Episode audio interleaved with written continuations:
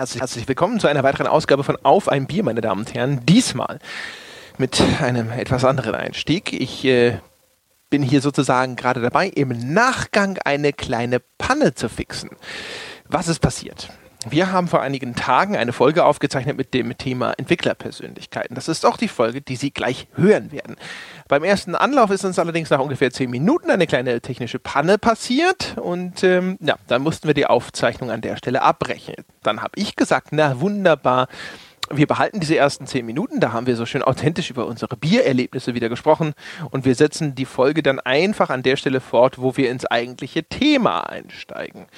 Nun wollte ich heute diese Folge zusammenfügen, ja, aus den besprochenen einzelnen Partien und Aufzeichnungen. Und irgendjemand, nennen wir ihn Herrn G., hat seinen Teil dieser Aufzeichnung verschlampt, möglicherweise nie abgespeichert.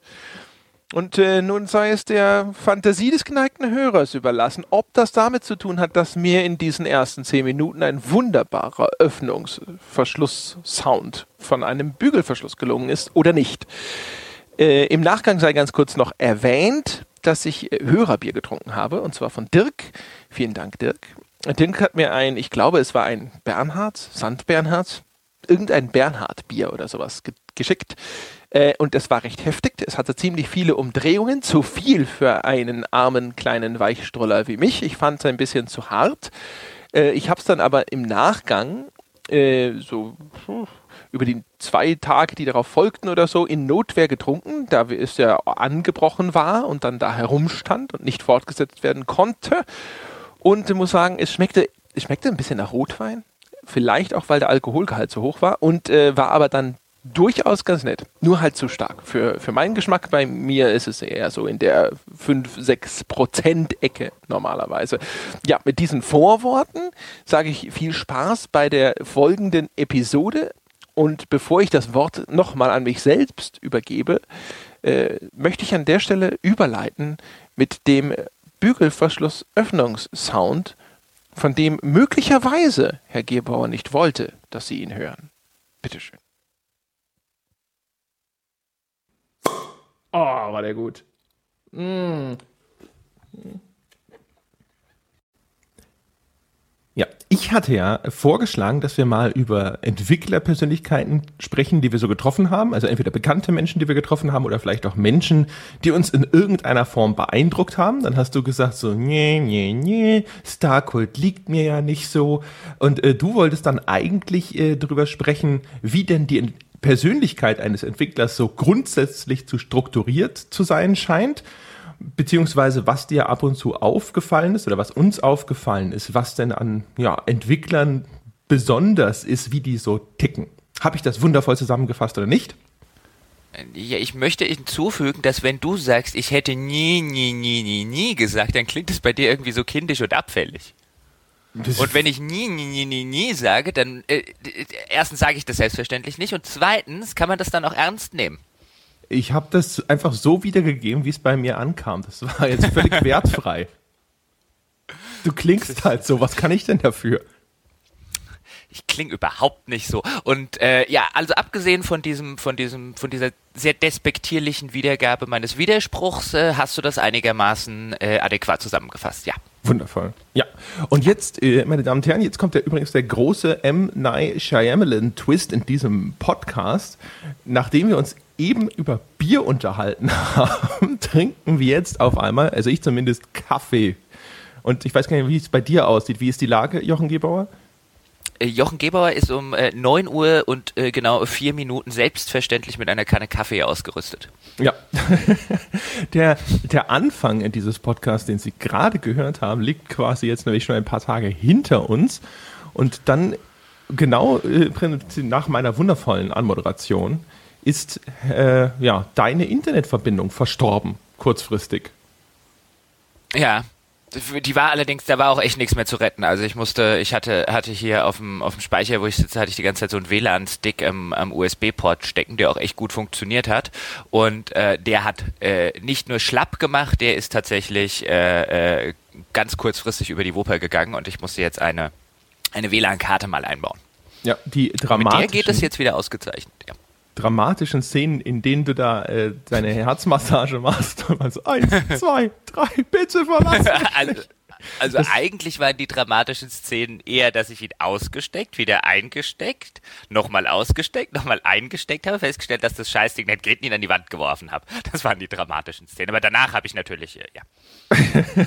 ja, ich hatte gut, dann hatte ich mir das vielleicht doch etwas dramatischer vorgestellt, als es tatsächlich Ja, war. Auf jeden Fall sind wir alle sehr stolz. Wir haben ja gerade festgestellt, dass ich dich eben schon 20 Mal angerufen habe, weil du mir im, am Vortag nicht garantieren wolltest, dass du tatsächlich um 9 Uhr aufstehst.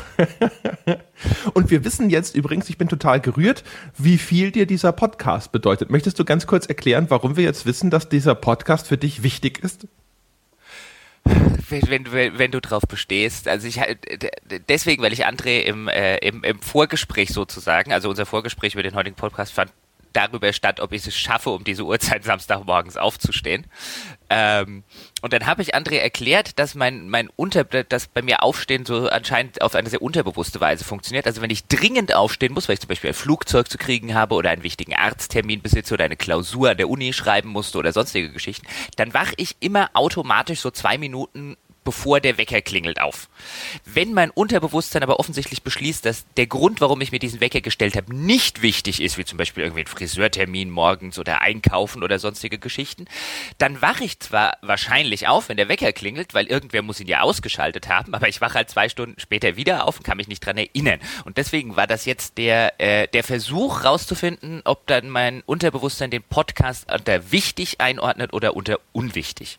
Ja. Und, jetzt- offensichtlich findet es ihn wichtig. Das ist so schön. Endlich. Ja. Endlich. Quasi der Beleg dafür. Ja, ich habe ja schon immer gewusst, dass es diese tiefe Bindung gibt zwischen uns. Ja, also ich, ich rede vom Podcast. Für dich habe ich mir, ich kann mir mal für dich morgen den Wecker stellen und dann gucken, davon hält. Ja, das, das, Ja. Auch dazu haben wir ja eigentlich jetzt schon Sieben, Belege. 7 Uhr aufstehen für André. Mal gucken, wie das geht. Wir haben ja da auch schon jetzt erste Indizien zumindest sammeln können, weil, weil wir im Vortrag auch drüber gesprochen haben, dass es vielleicht helfen könnte, wenn ich dich anrufe. Jetzt habe ich dich angerufen, ja. Also jetzt äh, hättest du mich äh, vor Ja. zwei Tagen verlassen und ich wäre dein stalkender Ex-Freund, ja. Und mit dem Effekt, dass du mir hinterher erklärt hast, dass dein Handy irgendwo ganz anders gelegen hat. Ja, das lag jetzt halt noch unten äh, äh, und so. Ist, ja- ist ja jetzt auch wurscht. Komm, wir fangen jetzt einfach mal an. Naja, gut. Also jetzt weiß ich, Ja, wenn, ich, sonst- wenn ich sonst- mal lebendig begraben werde, rufe ich nicht dich an, um noch im letzten Moment ausgegraben zu werden. Ich, ich hätte dich ja zurückgerufen. Ja. Ja, dann halt die Luft an, wenn du mal lebendig begraben bist. Halt die Luft an. Gut, gut. Also dann jetzt, also zweiter Anlauf zu den Entwicklerpersönlichkeiten und ich will noch ganz kurz sagen, das Bier, ich glaube, das war, war das ein Bernhard, hieß es, glaube ich. Also das, das habe ich jetzt dann natürlich in No- Notwehr weiter getrunken, nachdem dieser erste Podcast in, äh, ins Wasser gefallen ist. Und äh, also es schmeckt wirklich, es schmeckt wie Bier mit, äh, mit so einer Rotweinnote. Ich kann das, ich bleibe bei dieser Aussage vom letzten Mal. Es ist immer noch zu hart für arme kleine Mädchen wie mich. Aber äh, wenn man sich erstmal eingewöhnt hat, ist es tatsächlich durchaus trinkbar gewesen. Ja, also, also das Trinkbar kann ich auch über mein Tegernseher, das ich beim letzten Mal ja eröffnet hatte, äh, durchaus, ähm, durchaus so weiter bestätigen. Also ich habe es dann getrunken und ich glaube, ich habe mir danach noch irgendwas anderes aufgemacht. Einfach in, in, in, äh, in, der, in der rechtschaffenen Empörung über was erlaube WLAN-Stick. ja. ja genau. Ah. Wie eine Flasche leer. Hängt So. er äh, eigentlich jetzt irgendwo noch so von der Decke als warnendes Beispiel für alle nachfolgenden WLAN-Sticks? Ähm, äh, nein, ich habe ihn entsorgt. Achso. Ich will dann, mit sowas will ich nichts mehr zu tun haben. Hast dich distanziert. ist jetzt in der Müllverbrennungsanlage, oh Gott. Also über, über diese, diese Assoziation reden wir nicht weiter. Nein, noch nicht. Nein. Gut, also äh, wo fangen wir denn an? Äh, wollen, wir, wollen wir irgendeine Anekdote auspacken? Wollen wir über Ich weiß nicht, es war, dein, es war deine Idee, also legst du auch gefälligst los. Du hast Ich ja habe ja ne, ne, ne, ne gesagt. Ja, ja, ja, also das, äh, das klingt jetzt so harmlos. Das ja möchte ich mehr mal hinzufügen. Also wenn die, wenn die Folge in die Hose geht, habe ich von Anfang an ne, ne, ne, ne, ne gesagt. ja, das, ist, das ist richtig, natürlich. Also hier auf. Äh, ja, wo, d- vielleicht mal so rum gefragt, weil das war ja, das war ja tatsächlich der, äh, äh, der, der äh, quasi äh, prinzipielle, unwillkürliche, sofortige Grund meines Einspruchs war ja dieses, reden wir dann wieder nur darüber, also äh, so ungefähr, ähm, welche Entwickler irgendwie interessant sind und was die Interessantes gemacht und was die Interessantes gesagt und und und und und so weiter. Also so eine so eine Star-Kult-Folge, weil äh, sowas langweilt mich ja immer, wie du weißt. Das stimmt, aber wir, wir Aber das wolltest du ja gar nicht machen. Nee, weil wir beide ja ehrlich gesagt da, was Heldenverehrung angeht, ziemliche Pfeifen sind. Also es gibt ja, Ja. nicht so viele, von denen wir jetzt äh, sitzen, oh, da würden wir äh, sitzen, um so im Halbkreis um sie herum versammelt und kleben an ihren Lippen und lassen uns erklären, wie sie damals diesen Level designt haben. Ähm, was ich im, im Kopf hatte, war, das Problem ist natürlich, jetzt weiß ich äh, nach all den Podcast-Folgen nicht so genau, welche Geschichten ich da schon erzählt habe. Wenn ich an Entwickler denke, die einen bleibenden Eindruck hinterlassen haben, fällt mir tatsächlich als erstes meistens der Harvey Smith ein. Also der Designer von unter anderem Deus Ex 1 und 2 und jetzt dann zuletzt eben Dishonored. Und Die haben zwischendrin. doch schon mal heim und heimlich hast du den schon geheiratet, oder? Das weiß nur noch keiner und das ist ja auch vollkommen okay, aber du und Harvey Smith, ihr habt schon sowas am Laufen. äh, Harvey Smith weiß es auch noch nicht, aber Ach so, ja, okay. ist das schon richtig? Ja, der ist halt einfach, das, ja, der ist halt einfach cool gewesen. Der war halt einfach immer ein Bombeninterview. Und sowas bleibt bei mir dann positiv hängen, weil die Mehrzahl der Interviews, und das läuft jetzt in dein Thema so ein bisschen wieder rein, ist einfach grauenvoll, weil die Leute einfach nur da sitzen und entweder Plattitüden von sich geben oder erschreckend unreflektierte Dinge über ihre eigene Arbeit sagen. Und der Smith war bislang immer einer, mit dem konntest du dich wirklich ernsthaft über sein Werk unterhalten und das sogar dann, wenn es einen Tiefpunkt erreicht hatte, wie zum Beispiel damals, als er bei THQ für dieses Black Site Area 51 verantwortlich war, was ja von der Kritik, glaube ich, rauf und runter verrissen wurde. Erinnerst du dich das an das Ding noch? Ähm, dunkel. Ich glaube, ich habe das nie gespielt, aber ich glaube, ähm, äh, äh, das war eine richtige Vollkatastrophe, wie auch Smith, glaube ich, im Nachgang dann immer gesagt hat, oder? Das hat der Smith schon währenddessen gesagt. Das ist ja der Grund, warum er so super ist. Natürlich nicht, wenn die PR um die Ecke stand. Ähm, also THQ hatte einen Shooter rausgebracht namens Area 51. Da schoss man dann halt Aliens in der Area 51 über den Haufen. Das war so, glaube ich, noch PlayStation 2 Zeit und der war, naja, nicht so der ganz große Wurf. Und jetzt kam halt die Xbox 360 Ära und dann hat man sich gedacht, na gut, aus der Marke machen wir noch was. So wie sich ja THQ so irgendwann wirklich gedacht hat, wir müssen jetzt sowieso mal aus irgendeiner Marke mal was machen, die uns tatsächlich selbst gehört. Und äh, der, der Harvey Smith kam da, glaube ich, erst ein bisschen später an Bord. Da lief diese Produktion schon. Und der sollte jetzt da den, den Kahn auf Kurs bringen, den Karren aus dem Dreck und so weiter und so fort. Ähm, bringen die Geschichte jetzt natürlich nicht mehr ganz genau zusammen, aber ich weiß noch, ähm, der hatte halt einfach wieder mal ganz große Ziele, was er damit machen wollte. Und halt insbesondere auch, welche Geschichte er damit erzählen wollte, weil das spielte dann äh, in den USA, diese Fortsetzung, also quasi in, in, in äh, die, die Heimat war dann äh, erobert oder überrannt von Aliens. Und der Gag war, dass sie äh, Menschen so ein bisschen umgebaut hatten, so Cyborg-mäßig. Und der, der Smith wollte halt, was damals noch eine sehr aktuelle Geschichte war, ähm, daraus so eine Geschichte über Kriegsheimkehrer machen. Ja? Also wie so wie damals so die Soldaten aus dem Golfkrieg zurückgekommen sind und wie die dann auf einmal sich verändert haben und so weiter und so fort. Und äh, also so dieses, was man heute immer PTSD nennt, also dieses Post-Traumatic Stress Syndrome oder nee, das D muss für was anderes stehen. D, d, irgendwas, ja. Was? Was? PST, Post, äh, PTS, oder?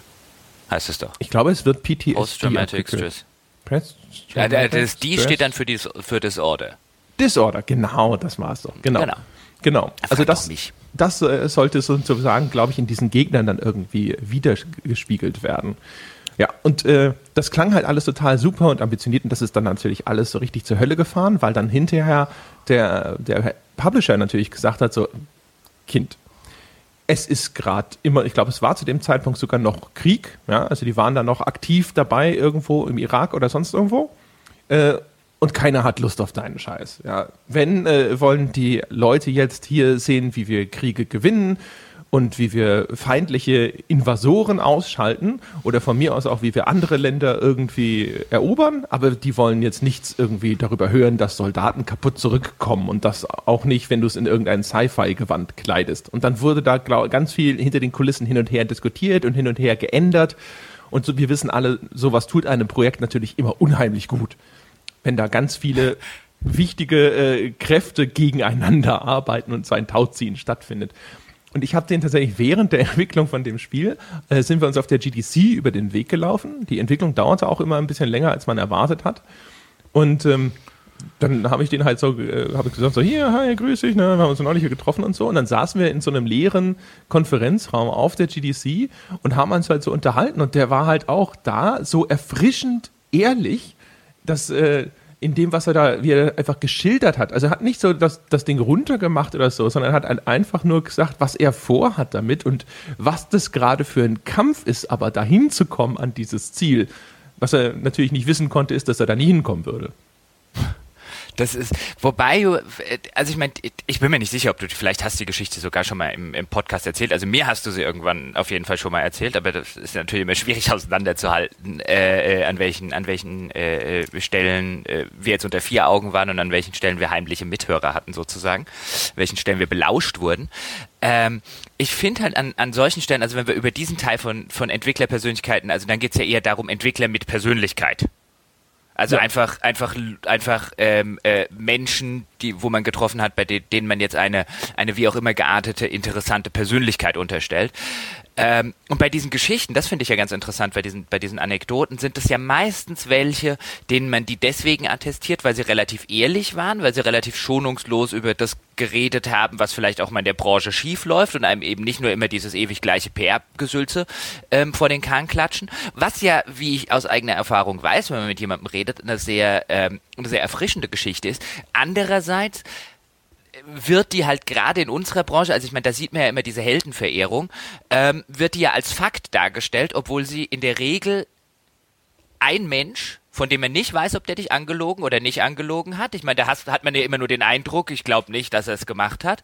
Äh, eine Seite der, der, der Perspektive, in der Regel kommt man ja nicht dazu, mit irgendjemand anderem äh, äh, zu plaudern, der damals auch dabei war. Ich könnte mir zum Beispiel, um einfach ein, ein, bekanntes Beispiel zu bemühen, relativ jeder, der sich in der Branche ein bisschen äh, äh, beschäftigt hat in den letzten äh, sonst wie vielen Jahren, kennt ja die, die Vorwürfe, die zum Beispiel Richard Garriott immer an, an Electronic Arts. Und ich meine, er erzählt die ja mit einer einer Wonne und unheimlich gerne. Und ich würde jetzt auch nicht sagen, dass das alles erstunken und erlogen ist, aber die andere Seite der Perspektive, nämlich der damaligen Leute im EA-Marketing, oder an der EA-Firmenspitze, die sich dazu halt einfach noch nie geäußert haben und die man wahrscheinlich auch nicht dazu bringen wird, sich zu äußern, weil die das wahrscheinlich sagen würden, komm, äh, äh Schnee von gestern, ähm, würden aber wahrscheinlich ein sehr anderes Bild zeichnen. Deswegen finde ich gerade bei diesen ganzen Entwicklergeschichten und Anekdoten eigentlich äh, weder nicht so sehr von unserer Seite, sondern halt so von der von der von der äh, Konsumentenseite oder von von der Leser und Hörer und so weiter schafft, relativ wichtig, dass man die erstmal nicht einfach so glaubt. Also so als Faustregel, grundsätzlich gebe ich dir natürlich völlig recht. Das äh, Interessante an den Harvey Smith-Geschichten für mich ist halt einfach, ich, mich interessiert automatisch inzwischen alles, was der Typ macht, also zumindest wenn er es in irgendeiner wirklich verantwortungsvollen Position macht, weil ich miterlebt habe, zumindest durch die Erzählung, und das habe ich ihm alles tatsächlich geglaubt, weil es jetzt einfach so schon mehrfach aufgetreten ist, sozusagen, ähm, wie er selbst bei den Sachen, die dann hinterher einfach nur scheiße geworden sind, ja, aber dass er durchaus höhere Ambitionen hatte und auch, wie sehr er darunter gelitten hat, dass das schiefgegangen ist. Und das fand ich halt immer total faszinierend. Es gibt ja noch ganz andere Geschichten, das habe ich glaube ich schon mal erwähnt. Der hat mal ein Interview mit der Weiß gehabt, glaube ich, äh, wo er über den Drogentod seiner Mutter gesprochen hat und so. Also der ist teilweise in anderen Interviews noch schockierender ehrlich gewesen, als er das äh, bei den Sachen, über die er mit mir gesprochen hat, gewesen ist. Und ich finde es aber einfach Gut, interessant, wie, wie, wie mein Interesse an seinem Werk gestiegen ist, nachdem ich tatsächlich sehen konnte, gefühlt zumindest, klar, man kann immer sagen, vielleicht ist es also nur Masche, vielleicht ist der Smith einfach nur ein brillanter Manipulator und so weiter und so fort. Aber nehmen wir das mal für bare Münze für einen Moment und so wie ich das so mal tue, Und ähm, wie, wie, wie, wie viel interessanter auf einmal seine Projekte für mich geworden sind dadurch. Und da könnte man natürlich gleich wieder die Frage anschließen, inwieweit das häufig glatt gebügelte Interview äh, da vielleicht auch den Leuten eher schadet. Ja, aber Moment. Ähm, jetzt hast du ja so, so ein bisschen so, so ein False Dilemma aufgemacht. Es gibt ja nicht nur, der lügt einen an und ich glaube es ihm mal, sondern äh, dein, dein Interesse kann ja auch einfach dadurch äh, äh, zustande gekommen sein, dass das jetzt halt mal ein Entwickler mit einer Persönlichkeit war und der war halt ein gutes Interview. Aber die, die, die Fähigkeit, ein gutes Interview zu sein, sagt wahrscheinlich nichts, aber auch gar nichts über die Fähigkeit, ein guter Game Designer zu sein aus. Das sicherlich nicht. Ähm, aber umgekehrt, und, und ja. ja, aber dann, Moment, lass mich mal den Gedanken zu Ende sagen. Aber dann, dann neigt man ja natürlich dazu, und ich will dir jetzt dein Interesse gar nicht absprechen, aber du hast jetzt ja offensichtlich äh, das Interesse dann an jemandem, nicht wegen dem, was er tatsächlich gemacht hat, das ist ja unabhängig davon, wie, wie ihr miteinander gesprochen habt, sondern dass er ein gutes Interview und ein netter Kerl und eine, eine, ähm, äh, eine gewisse Persönlichkeit. Und das ist ja auch völlig legitim danach, mehr Interesse an seinem Werk zu haben, als an einem eingeschlafen, an dem Werk eines eingeschlafenen Fußes im Zwischenmenschlichen. Ähm, es sagt nur eben nichts über das Werk aus. Jein. Nee, also worauf ich raus wollte, in dem Fall ist, also äh, umgekehrt gilt natürlich der andere Fall erstmal. Das ist das, was ich damit sagen wollte. Also wenn, wenn du einer rigiden PR-Strategie unterworfen bist und dich daran hältst, ist es ja, selbst wenn du diese Persönlichkeit hast, unmöglich, sie zum Ausdruck zu bringen und dann ist äh, dir die Chance genommen, dass dieser Effekt überhaupt entsteht. Wenn du natürlich dann einfach trotzdem keine Persönlichkeit hast oder vielleicht auch keine Ambitionen und so weiter, dann hilft dir das auch nichts. Und der zweite Teil ist jetzt natürlich, ich finde ihn nicht nur faszinierend, weil er ein netter Kerl ist. Nette Kerle habe ich jede Menge getroffen und die waren aber dann trotzdem bla. Sondern ja, ja, ich, das habe ich schon, ich habe schon verstanden, warum du ihn faszinierst. Ich habe jetzt ja, ich habe, ich habe dich ja nur paraphrasiert ähm, und und äh, vielleicht äh, das ein oder andere beim Paraphrasieren etwas auf die Spitze getrieben. Ich verstehe schon, warum du, warum du äh, Harvey Smith jetzt im im Vergleich zu allen anderen, äh, die du, die du kennengelernt hast oder vielen anderen, die du kennengelernt hast in der Branche viel spannender findet, weil du hast ja vorher gesagt, die allermeisten, mit denen man in der Branche von Entwicklerseite redet, sagen einem belanglosen Krempel, entweder in der Zwischenzeit zumindest. Früher war das ein bisschen bisschen anders. Ähm, äh, in der Regel halt deswegen, weil sie sich, äh, weil die, weil die PR gebrieft sind. Und wenn wir jetzt heute sagen, wenn wir heute auch in der Industrie zumindest von, von größeren Herstellern von PR gebrieft reden, dann reden wir ja nicht davon, dass dort irgendwo mal jemand sitzt aus der PR-Abteilung und mal fünf Minuten mit dem Typen redet. Die haben dort die haben dort ganze Ordner mit der PR- und Kommunikationsstrategie, mit den Dingen, die die nach draußen sagen können, mit den Dingen, die sie nicht sagen, mit wie die werden gecoacht, wie die eine Frage abblocken und über, über was völlig anderes reden und, und, und. Das ist ja, hat sich ja längst professionalisiert, der Spaß. Das ist ja nicht mehr nur ein, ja, der hat, hat, hat der PR-Manager mal ganz kurz, ähm, irgendwie äh, PR 101 for Dummies äh, dem Typen hingelegt, sondern die haben da, die haben da, die haben da richtige Coachings und die haben dort ähm, äh, Leute, die sich tatsächlich mit sowas auskennen. Das heißt, wenn dann und das ist natürlich dann auf der anderen Seite das Problem, wenn dann natürlich irgendein 18-Jähriger von Spielewebseite XY enthusiastisch ankommt, dann kann der dem natürlich auch fürchterlich einen vom Pferd erzählen, weil der eine ist ausgebildet und der andere nicht. Ja, inzwischen ist es ja, oder was heißt inzwischen? Es ist ja tatsächlich sogar so, dass bei manchen Herstellern bist du ja sogar geflaggt. Also ich zumindest bin anscheinend in manchen PR-Datenbanken mit irgendwelchen Vermerken versehen, äh, genau. dass ich kritische Fragen stelle oder genau, sowas? Harte, äh, ja, ja, na klar. Das heißt, das heißt, Leute wie du oder vielleicht auch ich ähm, kriegen dann diverse Interviews mal nicht, beziehungsweise die Leute werden besser gecoacht, wenn wir denn eins kriegen, oder wir kriegen vorher noch mal explizit gesagt, pass mal auf, bei dem musst du aufpassen und und und. Das ist ja völlig normal. Das ist ja in der Politik oder das ist im, im, im Filmbereich übrigens auch nicht anders in, bei bei Journalisten dort. Nee, bestimmt nicht. Aber ich fand das tatsächlich ganz überraschend, weil das hat irgendjemand mal einfach so ausgeplaudert, dass er meinte so, so, ja, ja, man hat mich übrigens vorgewarnt. Es gibt da einen Vermerk in der Datenbank. Und ich so, was? Äh, okay. ich stehe auf einer schwarzen Liste. Oh, shit. Das ist ja, ja gut, aber also ich meine, wenn man, wenn man eine gewisse Selbstachtung als Journalist äh, äh, besitzt, dann will man ja auf jeder schwarzen Liste draufstehen. Ja, also, äh, äh, das, das, das, das verlangt ja die eigene Selbstachtung. Ich habe, man trifft dann ja auch durchaus im Laufe des, des, des, des Lebens äh, äh, Kollegen in dieser Branche, ähm, ohne jetzt Namen nennen zu wollen, wo man sich dann denkt, äh, wie dies mit ihrer Selbstachtung vereinbar bringen, dass sie dass sie es hassen würden, auf solchen Listen zu stehen. Und ich denke mir dann immer, also wenn du Journalist bist, du würdest nicht auf der Blacklist der, äh, oh Gott, das ist ein, ein schlimmer Interviewpartner, weil er, weil er harte Fragen stellt, stehen, dann hast doch deinen Job verfehlt. Ja, man sollte meinen, dass eigentlich möchte man drauf bestehen. Wie bitte, ich bin nicht ja. geflaggt, was ist denn hier doch, kaputt? Das ist doch sowas, das ist doch sowas, als, als, als wird, wird, wird mir irgendwie ein Bundesliga-Stürmer, nee, nee, in der Torschützenliste weit oben stehen will ich nicht. nee, nee, nee, das ist nicht meins. Ja, das ist so ungefähr so ein, also ja. Mich also würde aber das, ja wirklich das, interessieren, ja. was dann da genau drin steht. Ich finde, das gibt einem so ein, so ein komisches Gefühl, weil du, du weißt, da ist irgendwas und wahrscheinlich ist es nicht ultra schlimm oder so, aber du wirst, also eigentlich möchte man so wie bei Facebook so eine äh, Datenauskunft-Anfrage stellen dürfen, wo man sagt, ich möchte, dass sie sofort sämtliche personenbezogenen Daten offenlegen. Ich verlange zu wissen, ja, was oder da so steht. Wie, wie, wie in Flensburg oder so. Jetzt sagen Sie doch mal, wie viele Punkte da sind. ja, ohne Scheiß. Das ist echt merkwürdig. Das, äh, das, das, das möchte man wohl gerne. Aber ich, ich will eine andere Sache noch zu dieser zu dieser Entwicklerpersönlichkeitsgeschichte, weil wir haben ja auch schon in, in anderen Folgen, wo wir so ein bisschen, bisschen das Thema gestreift haben, haben wir ja auch schon gesagt, es gibt halt relativ wenige prominente Spieleentwickler, gerade in der Moderne. Die wenigen bekannten Gesichter, die es gibt, stammen in der Regel gibt ein paar Ausnahmen, aber in der Regel noch aus einer Zeit, wo tatsächlich noch Gesichter vorgeschickt wurden. Mittlerweile, ähm, wenn man jetzt fragen würde, sagt mir doch mal jemand den kreativen Kopf hinter Assassin's Creed, hinter dem neuen Call of Duty, hinter dem, hinter dem. Und ich nenne jetzt einfach nur äh, äh, willend und, und, und wissentlich die großen Titel. Und dann, dann dann deute, mir, dann deute man mir den einfach mal so phantombildtechnisch aus einer Liste von, von zehn Bildern raus, welcher davon welcher ist. Und ich glaube, die meisten Leute, die allermeisten Leute, selbst die allermeisten Leute in der Branche, die allermeisten Journalisten könnten das nicht. Könntest nee. du mir morgen den, den, den Lead-Designer vom aktuellen Assassin's Creed aus einer, aus einer äh, beliebigen Aufstellung aller äh, die üblichen Verdächtigen rausdeuten? Ich wüsste nicht mal seinen Namen. Genau. Und ähm, das, das, das monieren wir ja auch äh, gerne mal oder wird auch in der Branche gerne mal moniert, so, oh, hier fehlt so ein bisschen die Star und die, die, die, die Strahlkraft und so weiter. Und nun hast du das ja völlig anders, zum Beispiel in so einer Filmbranche, aber auch dort, und ich will auf das zurück, wo du angefangen hast, nämlich, dass du Harvey Smith als allererstes ja mal deswegen cool in Erinnerung hattest, weil er erstmal ein gutes Interview war.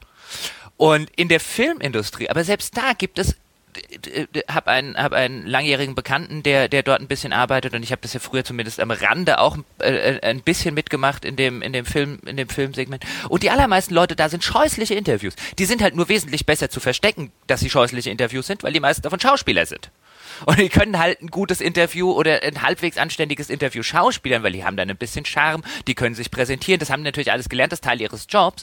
Ob die am Ende was gesagt haben, die meisten davon sagen genauso wenig, die sind halt nur wesentlich besser darin, das genauso wenig in, zum Ausdruck zu bringen und äh, äh, zu kaschieren, dass sie nichts sagen. In der Spieleindustrie, wo du halt diesen, diesen ganzen schauspielerischen Ansatz schon nicht hast, ähm, dann sind natürlich die Leute, ähm, erstmal hat das, das eine natürlich, das, wie ich es vorher schon gesagt habe, die Tatsache, dass jemand ein guter Game Designer kann, ein schreckliches Interview sein und, und, und, und umgekehrt. Das eine hat mit dem anderen nichts zu tun. In der Filmindustrie schon eher. Also jemand, der ein Interview nicht schauspielern kann, bei dem denkt man dann vielleicht, na, ob der Julius Caesar kann. Ähm, hast du dann halt den, den Fall, dass die da natürlich null ausgebildet sind, dann PR und so weiter gecoacht. Das heißt, eigentlich muss man ja erwarten, dass die meisten dieser Leute schlechte Interviews sind, weil wie sollten die gute sein? Also da müsstest du halt wirklich, und natürlich, es gibt ein paar, aber das sind dann halt die, die zufälligerweise halt diese, diese angeborenen, um es mal so zu sagen, Fähigkeiten mitbringen, die halt dann in einem, in einem Interview äh, gut funktionieren. Ich weiß gar nicht. Also ich habe das Gefühl, im Grunde genommen müssten sie ja erstmal, wenn sie ehrlich wären und wenn sie tatsächlich reflektiert an diesen Produkten arbeiten, dann sind sie automatisch meistens erstmal schon ziemlich ordentliche Interviews. Sie müssen jetzt gar nicht die Schambolzen oder sonst was sein. Ja, also äh, da habe ich zumindest gemerkt, dass das, also zumindest war das mein Eindruck, gerade in den, insbesondere in den letzten Jahren, als ich dann halt noch da, da mitgearbeitet habe, dass wenn man mit dem Creative Director von hier redet und mit dem äh, XY von dort, dass das, dass das eigentlich ziemlich schreckliche Interviews immer gewesen sind. Und natürlich, jetzt sagst du, wenn die ehrlich sind, aber mein Gott, wenn ich jetzt morgen mit dir ein Interview über, über dein, äh, ich will jetzt gar nicht auf Gamestar hinaus, aber wenn ich mit irgendjemand morgen ein Interview über seinen aktuellen Arbeitgeber mache, dann ist der nicht ehrlich zu mir. Niemand ist dann ehrlich zu mir, weil er wird rausgeworfen. Nee, er muss ja nicht Also, ehrlich sein in dem Sinne, dass er dir jetzt die ganze schmutzige Wäsche auftischt oder sowas. Aber äh, ich glaube, we- wenn ich mir so in Erinnerung rufe, zum Beispiel, wenn ein, zwei Jahre später die Leute halt dann einfach ganz normal über die Produktionen reden, dann werden die Interviews automatisch 50 bis 100 Prozent interessanter. Und das liegt nicht nur daran, dass dann auf einmal äh, auch das zur Sprache kommt, was vielleicht schiefgelaufen ist oder was nicht so gut funktioniert hat, sondern auch, weil dann einfach in der Rückschau das wegfällt, was häufig so Interviews behindert, dass dann halt äh, gesagt wird, okay, zu, in diesem Moment ist für uns wichtig, dass der Multiplayer-Modus in den Vordergrund gerückt wird. Und dann wird auf Teufel komm raus bitte nur über den blöden Multiplayer-Modus gesprochen, obwohl von vornherein klar war, dass genau dieses Spiel überhaupt keinen Multiplayer-Modus braucht, dass den keine Sau will und dass niemand sich dafür interessiert. Ja, aber dann, dann läuft es halt so. Und dann im Nachgang finde ich dann, wenn dann so über Details gesprochen wird, warum hat man das gemacht und wieso ist dieses genau so arrangiert worden und sowas, auch dann wird's finde ich, sofort total interessant. Natürlich, aber auch, auch, auch dann ist irr ist, das ist ja kein, das ist ja kein Spielephänomen, dass diese, also niemand ist ein interessantes, es gibt äh, also ganz, ganz wenige interessante Filminterviews, wenn die ihre Filmpromotouren machen. Dann sind die nur aus Marketinggründen da. Das ist, äh, sich da ein Interview anzugucken, ist absolut verschenkte Lebenszeit. Ähm, es gibt auch wenig interessante Autoreninterviews, wenn die zum Beispiel ihre, ihre Tingle-Tour mit ihrem, mit ihrem neuen Werk machen. Das ist halt eine Promo für dieses neue Ding. Dann reden die auch nur da und so weiter und so fort. Ähm, das bedeutet aber noch nicht, dass in, in sämtlichen Bereichen, die ich kenne, es ist auch vollkommen irrelevant oder vollkommen albern, irgendein Politiker zu irgendwelchen aktuellen Fragen irgendwas zu sagen. Dann erk- erklärt er halt irgendwie seine Strategiepapierposition oder seine PR-Position, was auch immer. Das, das war schon, das ist in allen Belangen, ist das die unsinnigste Idee, auf die man kommen kann, Leute in diesen Momenten zu interviewen. Die erzählen einem nichts, was relevant ist. Eigentlich müsste man da als Spielejournalist einfach sagen, mit den Leuten reden wir zu diesem Zeitpunkt einfach nicht mehr. Die haben einfach nichts Interessantes zu sagen. Das ist halt einfach, das ist der Scheiß, den du halt immer kriegst. Es ist egal, wo du hinguckst. Ist es zehn Jahre oder fünf Jahre oder auch nur zwei Jahre später, kriegst du gescheite Interviews. Dann erzählt dir der Regisseur auch zum Beispiel jetzt in dem Film, boah, die Dreharbeiten waren eine absolute Vollkatastrophe. Das erzählt er dir zwei Jahre vorher nicht, da will er diesen Film promoten, denn der Film muss Kohle machen. Sonst kriegt er seinen, seinen, seinen nächsten gescheiten Gig nicht. Der wäre ja, der wäre ja mit dem Klammersack gepudert, wenn er dir dort erzählt, was für eine Tragödie diese Dreharbeiten gewesen ist oder wie, wie schlimm sich Schauspieler A mit Schauspieler B nicht verstanden haben und so weiter und so fort. Das kriegst du da halt nicht. Aber das ist kein Problem der Entwickler oder der Regisseure oder der Schauspieler, das ist ein Problem von dämlichen Journalisten, die da dämliche Fragen stellen. Also da darf man halt einfach kein Interview führen. Ja und nein, also ist es natürlich auch sozusagen ein strukturelles Problem. Deswegen hatte ich ja vorhin die, die Frage gestellt. Mir ist das ja alles klar, was du sagst. Ich bin sitze ja, Ja, nicht hier ne, und äh, sage so, ach so, Mensch, das äh, verstehe ich ja gar nicht. Aber die Frage ist, finde ich durchaus schon legitim, ist das etwas, was vielleicht ähm, eine Einschränkung ist, die getroffen wird, weil man Angst davor hat natürlich, dass die hinterher was sagen, was eventuell hinter dem Absatz schadet. Aber verbaut man sich nicht auch den Weg dahin, dass die was Interessantes sagen, was die äh, Leute am Ende tatsächlich fasziniert? Ich meine, wir kennen ja alle das Beispiel Peter Molyneux. Da kann man zum Beispiel ja arg drüber streiten. Hat das jetzt genützt oder geschadet? Und ab welchem Punkt hat es angefangen zu schaden? Dass der, der hat, den hat ja auch keiner unter Kontrolle bekommen sozusagen. Dann hat er hier das Blaue vom Himmel runter versprochen. Das endete dann in diesem katastrophalen Interview, das er dann geführt hat mit, äh, wer war es doch gleich? Ja, ja, das hatten wir, das haben wir aber neulich schon mal, schon mal thematisiert. Ja, ich weiß Bevor es wir nicht. jetzt die, genau. Okay. Aber auch da, ne, also, ah, ich finde es so schwierig. Also ich weiß natürlich nicht, wenn ich jetzt PR-Manager wäre oder sowas, dann äh, würde ich da vielleicht drüber nachdenken. Da würde ich mir wahrscheinlich denken, so ja, aber wenn er es dann äh, verkackt, dann äh, bist du wahrscheinlich total am Arsch. Also spielst du es vielleicht auch lieber auf Nummer sicher und sagst dem genau, was er zu sagen hat. Dann kann ja, nichts also, schiefgehen. also ich glaube, ich- das ist, das ist jetzt der, der, der Fall, wo, wo, wo du nichts gewinnen, aber viel verlieren kannst. Also ich glaube, glaube nicht, dass ein, ein gutes Interview Erstens liest es am Ende eh Kassau. Äh, d- d- d- Da werden eh nur die drei, die drei äh, kontroversesten Aussagen werden extrahiert von irgendjemandem und die dann durch, durch von einer Spielewebseite durch die andere durchs Dorf getrieben. Das komplette Interview liest am Ende kein Mensch. Ähm, und wenn du halt Pech hast und eine der Aussagen, die aus dem Kontext gerissen werden, ist halt eine sehr kontroverse, dann hast du noch einen Shitstorm an der Backe. Also da, da hast du wenig zu gewinnen von Herstellerseite, aber extrem viel, extrem viel zu verlieren. Ähm, also da verstehe ich, wie gesagt, also ich wüsste auch nicht, selbst wenn du das beste Interview der Welt gibst, am, am Ende davon hast du wenig. Ähm, ich, ich glaube nicht, dass, dass es da irgendeinen Grund gäbe, von der, von der Parteilinie sozusagen abzuweichen. Ähm, äh, das, das, das wäre tatsächlich töricht. Also so wie, so wie, auch so wie der moderne Journalismus funktioniert. Ich meine, da hast du, du hast ja jetzt den Fall, dass sich manche Leute tatsächlich hinsetzen. Ich habe das zum Beispiel einmal erlebt bei einem, bei einem, über den können wir vielleicht nachher noch kurz plaudern.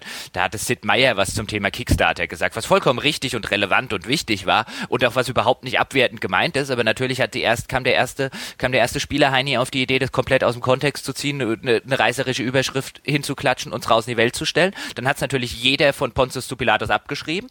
Ähm, und dann hast du überall so einen kleinen Shitstorm drunter gehabt. Nur ist Sid Meier längst nicht mehr so wichtig im, im, im, im öffentlichen Interesse meine ich das jetzt, wie er das vielleicht vor 10 oder 15 Jahren mal war. Deswegen hat sich der Shitstorm in kleineren Grenzen gehalten, weil er arbeitet ja nicht bei Microsoft oder Sony und so weiter. Und viele der jungen Leute können, glaube ich, mit dem Namen Sid Meier auch nichts mehr anfangen. Ähm, aber auch da hast du schon gesehen, super, das Originalinterview, das ein interessantes war, das haben dann vielleicht 24 Hansel gelesen, aber 24.000 Hansel haben sich nachher darüber aufgeregt, über das Vermeintliche, was Sid Meier gesagt hat, was er so im Kontext des Gesprächs gar nicht gesagt hat. Also da bist du doch, bist du doch dämlich, wenn du, wenn du in in, in, in einer solchen toxischen Umgebung heute noch irgendwas sagst. Geschweige denn was Ehrliches. Das ist auch richtig. Wobei aber das ist halt so resigniert, als ob es da gar keinen Ausweg gäbe. Keine Ahnung, wenn sie schon Leute flaggen, sollen sie halt auch die flaggen, die keinen Schweinkram mit den Aussagen der anderen Menschen tun. Wobei ja, aber dann müssen sie alle flaggen dann müssen sie, also ich meine, ich meine, da muss doch, da muss doch, also natürlich gibt's da, gibt's da was, was man dagegen tun kann, aber ich meine, dann, dann, dann äh, äh, äh, fang morgen mal an und äh, äh, sag zumindest den, den deutschen Spiele-Webseiten, dass sie halt ihre, ihre, dass halt jeder, alle durch die Bank ihr, ihre komplette News-Sektion, äh, so wie sie läuft, nicht mehr machen. Und dann läuft das bestimmt anders. Ja, also, ja. So, aber solange du, solange du den, den Fall halt hast, ähm, hm, der ist ja, der ist ja sehr einfach, der ist ja sehr einfach abzustellen. Das, meine Resignation ist nur in der Hinsicht, dass ich nicht glaube, dass ihn die äh, äh, entscheidenden Personen abstellen wollen. Du hast natürlich auch recht, dass es wahrscheinlich noch nicht mal damit getan wäre, weil es hindert ja keine andere Website dann genau diesen Teil des Interviews, das dort vielleicht total ordentlich veröffentlicht wurde, aufzugreifen genau. und daraus sonst was man müsste zu halt, Man müsste halt, man müsste halt mit diesem unredlichen Online-Journalismus aufhören, aber das wird halt nicht passieren. Daher meine, meine, einfach wäre das, aber, äh, aber bevor wir jetzt in irgendwelche Pressekritik abbiegen, wo ich ja gar nicht hin will, also die, dahingehend ja einfach nur, um, um auch zu illustrieren, warum ähm, so wenige Entwickler äh, gefühlt was äh, äh, äh Relevantes sagen. Nämlich weil es ihnen, weil es ihnen äh, umgedreht wird. Ich meine, die verfolgen das alles sehr genau, wie zum Beispiel, das hat man auch gesehen, äh, da hatten wir neulich drüber gesprochen bei der Geschichte von dieser Nintendo-Angestellten ähm, ja. äh, wo sich viele Entwickler zu Wort gemeldet haben. Viele Entwickler haben damals diese, diese Deal-with-it-Kontroverse extrem genau verfolgt und waren eigentlich, bis heute sind ja in der Branche viele der Meinung, der arme Kerl hat überhaupt nichts falsch gemacht, außer halt äh, was gesagt, in, was, was man ihm halt viel schlimmer auslegen konnte, als, als es gemeint war. Der war dann sein Job bei Microsoft los. Mhm. Also willst du es kurz zusammenfassen, nicht, dass jetzt jemand dran, hä, Deal with it, hä? Äh, das war der Adam Ort, das ist der Mensch, der jetzt Adrift macht, also so ein äh, Walking Simulator in Space sozusagen. Also das ist ganz fies runtergebrochen. Ähm, das, ich, boah, das, es ging um Defekte. Der hat sie der Konsole? Ja, es ging, es ging äh, prinzipiell um diese Always-On-Geschichte der, der, äh, der Xbox und er hat sich auf Twitter mit einem Kumpel gekappelt mit einem alten und hat halt irgendwann gesagt, nee, die einzigen, die ja nicht mehr äh, always on sind, äh, äh die die die sitzen ja irgendwo äh, äh, im äh, sozusagen in Redneck Country ähm, und deal with it. Ah, so ist halt so, die Zukunft. Ja. Diese Art von Ding. Aber halt in einem erkennbar, also der Kontext war halt in einem erkennbar, es kappeln sich zwei alte Kumpel und jeder überspitzt und übertreibt natürlich ein bisschen im Rahmen dieser Kappelei. So wie es auch ist, wenn wir uns jetzt kappeln, so würden wir vielleicht nicht mit jemandem argumentieren, den wir jetzt nicht kennen. Und wenn man das halt aus dem Kontext gerissen hatte damals, dann sah das halt schon so aus wie ein, was ist denn das für ein überheblicher Microsoft-Arsch? Backen, der uns hier diese Always-On-Scheiße verkaufen will. Aber so war es halt nicht. Das war halt nur der typische Fall von, da gehen halt, und an der Stelle verstehe ich ja diese moderne äh, äh, äh, große Medienschelte, die ja gerne von außen gemacht wird. An der Stelle haben wir so uns redlich verdient. Da geht dann halt eine komplette Medienöffentlichkeit hin, reißt das aus dem Kontext, stellt das so dar, in den Überschriften, was dann am Ende auch in den News selber drin steht, ist dann irrelevant, wenn es halt die Headline schon so darstellt. Und äh, dann war der Mann seinen Job bei, bei Microsoft los, weil er sich halt jetzt könnte man sagen, ja, war ja auch dumm, man kappelt sich ja auch bei Twitter nicht mit irgendeinem alten Kumpel, aber das ist halt genau dann diese Maßgabe, die dazu führt, dass niemand mehr was Interessantes sagt. Wie wir es gerade hatten. Dann spielen sie es, dann machen sie halt alles, let's play it safe. Ich bin jetzt enttäuscht. Das äh, heißt, wir hören hier keine Geschichte, wie du einem Entwickler äh, in einem Interview mit Nazi-Vergleichen gekommen bist. Tatsächlich nicht. Also ich meine, meine, meine, meine, äh, mein, mein Trick sozusagen über ähm, bei, bei, bei Interviews war ja eher immer die, ähm, gerade bei, bei amerikanischen Entwicklern, ähm, die mögen ja keine harten Fragen in der Regel. Ähm, weil, weil da ja auch noch eine gewisse kulturelle, ähm, so ein gewisser kultureller Unterschied stattfindet, dass man ja in den, in den, in den USA, gerade wenn man jemanden nicht, äh, äh, nicht gut kennt, viel mehr zur, zur Höflichkeit und zur, zum umeinander drumrum tapsen äh, neigt, als man das jetzt vielleicht im, in, einem, in einem deutschsprachigen Kulturkreis tut, wo es dann schon mal okay ist, irgendwann einfach mal zu sagen, hier, jetzt haben wir mal Butter bei die Fische, wie sieht's denn aus?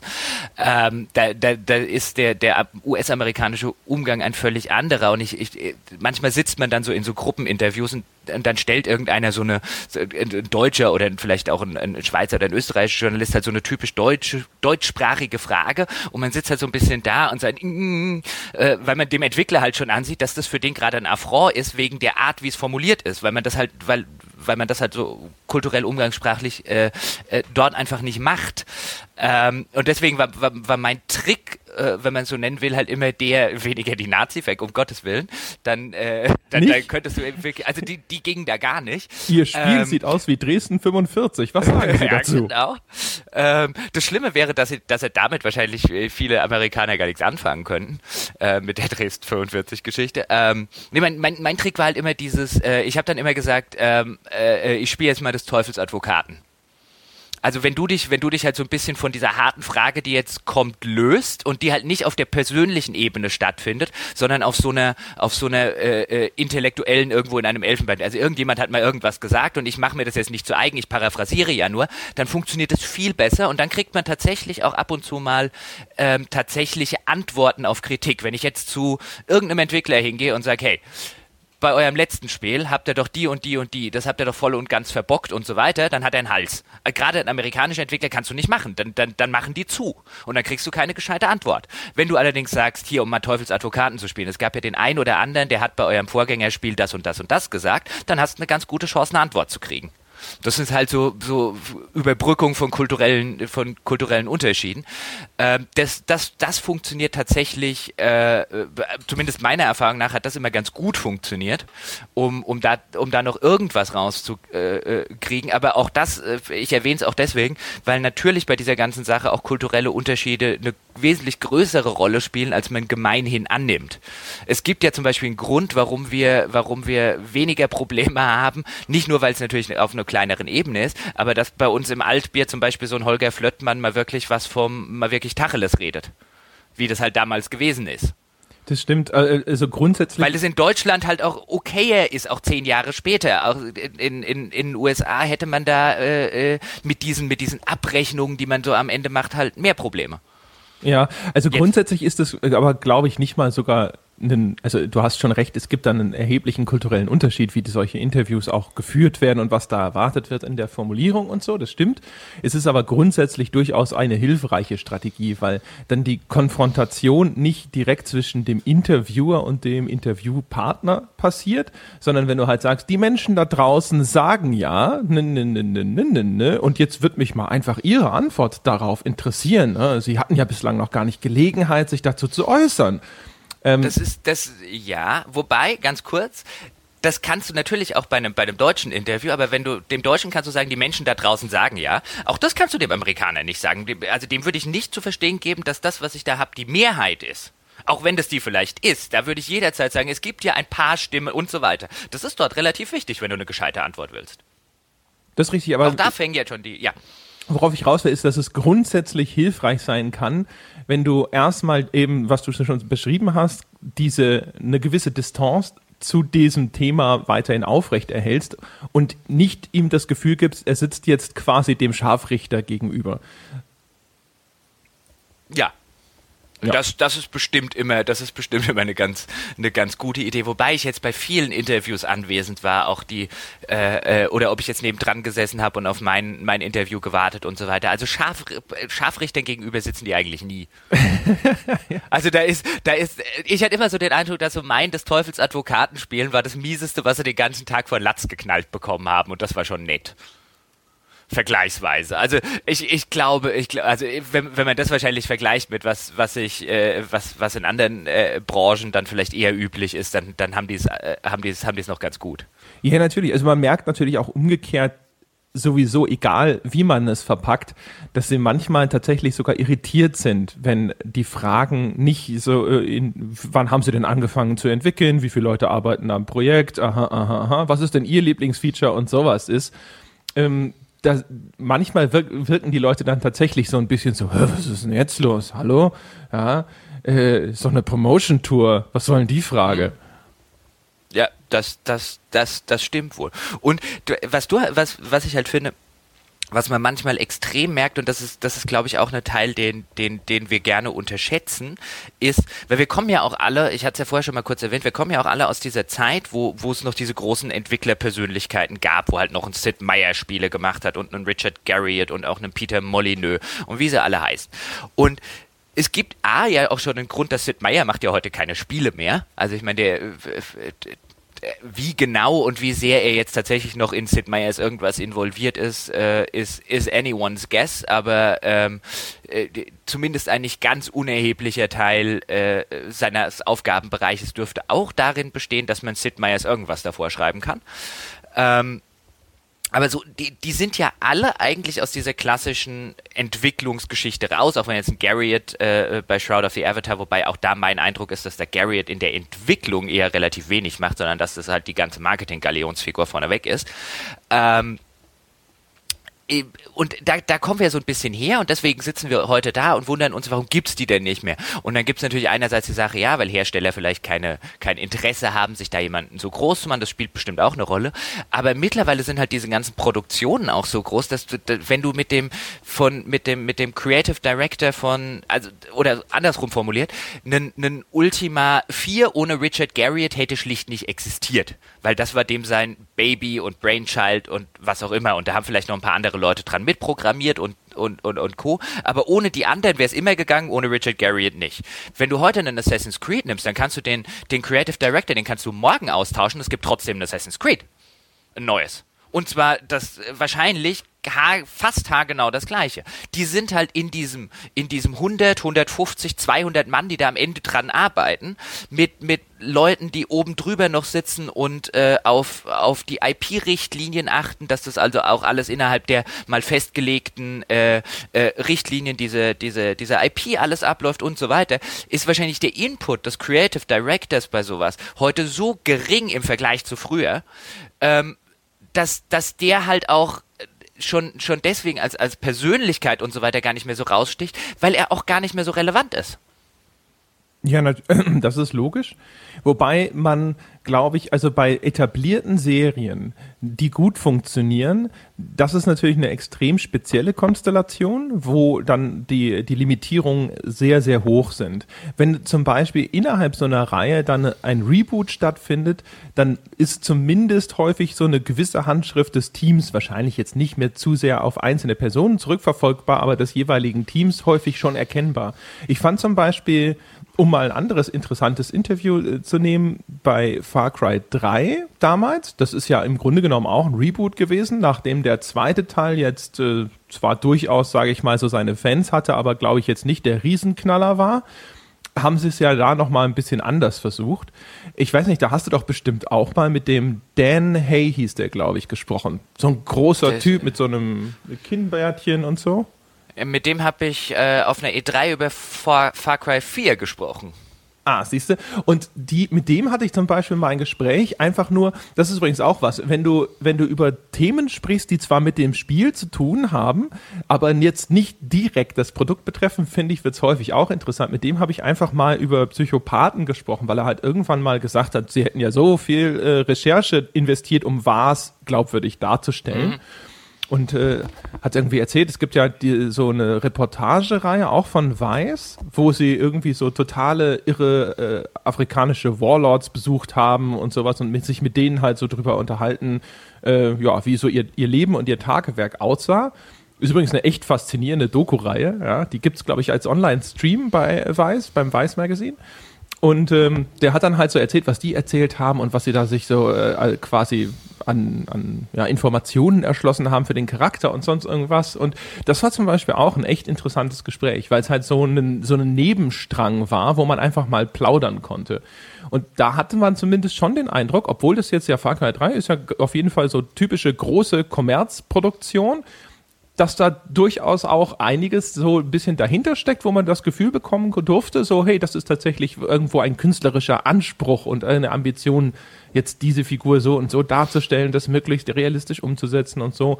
Das hatte zumindest Hand und Fuß. Und ich finde auch, das ist sowas, das wird häufig deutlich, wenn du, wenn du länger über so Details sprichst, dann merkt man relativ schnell, wo es nur bla bla war und wo tatsächlich ein bisschen was dahinter steckt. Das ist, das ist, das ist selbstverständlich richtig. Äh, bei dem, bei dem Dan Hay, wie gesagt, ich hatte den, hatte den auf einer E3, auf der, wo wir, glaube ich, zusammen, zusammen waren, wenn ich mich nicht irre. Ähm, und du hattest mir das damals, glaube ich, auch erzählt. Oh, das war doch der, mit dem hatte ich da zu Far Cry 3. Und ich fand den, äh, äh, äh, no offense, ich fand den, glaube ich, fand den recht durchschnittlich da, das Interview. Aber wir saßen natürlich auch abends irgendwann um neun in diesem Ubisoft Hotel. Ich will gar nicht wissen, wie viele, wie viele Interviews der an dem Tag hatte. Ähm, äh, und ja, äh, und ich, ich glaube, das war auch noch an, an, am Tag nach Ankunft und so weiter. Ich will gar nicht wissen, wie gejetlaggt ich war. Also ich, da haben vielleicht auch einfach zwei Leute äh, äh, aufeinander getroffen. Das muss man ja bei sowas auch immer berücksichtigen, die jetzt vielleicht nicht ihren allerbesten Tag äh, äh, erwischt haben. Aber ich hatte auch bei ihm zumindest den Eindruck, dass man mit ihm in den, in, unter den richtigen Voraussetzungen ganz gut plaudern kann. Ähm, also ich hatte den zumindest deswegen, wenn mir der Name und so weiter noch in Erinnerung ist, hatte ich den zumindest abgespeichert mit und er hat eine Persönlichkeit. Man trifft ja auch durchaus Leute, wo man dann denkt, äh, ähm, ja, dass es sich da mit der, mit der, also wie, wie halt auch im realen Leben, wenn es halt einfach nicht irgendwie klickt, ich meine das jetzt ja gar nicht abfällig, ähm, äh, dann, dann äh, bleiben die einem halt einfach nicht im Gedächtnis. Ja. Es gibt, und dann, dann gibt es andere, ich meine, Sid Meier, ich hatte ihn vorher erwähnt, Sid Meier war ein tolles Beispiel, den hatte ich damals noch zu, zu PC Games Zeiten, hatte ich ein langes Interview oder ein längeres aufgezeichnet mit Kamera und allem drum und dran mit Sid Meier. Und das war halt das erste Mal, dass ich Sid Meier getroffen habe. Und, oder kennengelernt habe. Und das war halt schon so, also mit Heldenverehrung hatte ich es jetzt wirklich noch nie und mit irgendwie Fansein von Personen, aber das war zumindest jemand, vor dem ich, vor dem ich schon als Jugendlicher immer sehr großen Respekt hatte. Ähm, und dann, dann sitzt du da so mit Anfang 20 und äh, äh, dann kommt äh, dann kommt Sid Meier rein. Und bei Sid Meier ist es schon so ein bisschen ein der Mensch ist nicht für eine Öffentlichkeit oder für Interviews gemacht. Äh, oder wie siehst du das? Also ich hatte also, ein Sid Meier Interview in meinem ganzen Leben. Ich glaube, das war zu Civilization Revolution, dem ersten großen Civ auf Konsole, wenn ich mich recht entsinne. Und ehrlich gesagt, da wurde ein Riesenaufhebens drum gemacht. Jetzt äh, bin ich ja tatsächlich ein großer Fan von Sid Meier's Spielen, auch schon seit Kindheitstagen, insbesondere halt Railroad Tycoon damals. Aber ja, wie ich schon sage, ich, ich neige nicht besonders dazu, äh, zu dieser Art von Heldenverehrung. Ich bin nicht nervös, wenn ich jetzt irgendwen Bekanntes hm. treffe. Ich sitze nicht da so, oh, es ist Sid Meier, sondern das ist halt, das ist halt ein Interview sozusagen. Also rein im, von meinem emotionalen Zustand. Ich bin vielleicht interessierter daran, was die zu sagen haben zu bestimmten Themen oder sowas. Aber das ist nicht so, dass ich da sitze und das Gefühl habe, ich sitze jetzt einem Idol gegenüber oder sowas. Also ich habe es ja, glaube ich, einmal erzählt. Das Einzige, wo ich tatsächlich, also auch da war ich emotional jetzt nicht so attached, was die Person anging, aber wo ich tatsächlich so ein bisschen dachte so, oh, wie cool, den triffst du mal, war ja der Entwickler von Journey wo ich eine so. Das hast du, glaube ich, schon dreimal erzählt. Ja, ja, diese grandiose Vorstellung hatte, was das wohl für eine Person sein würde. Und dann war das dieser analytische Genova Chen.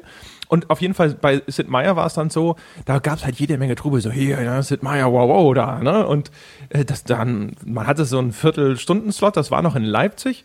Und dann saß ich da mit Sid Meier und dann haben wir uns halt irgendwie unterhalten und so.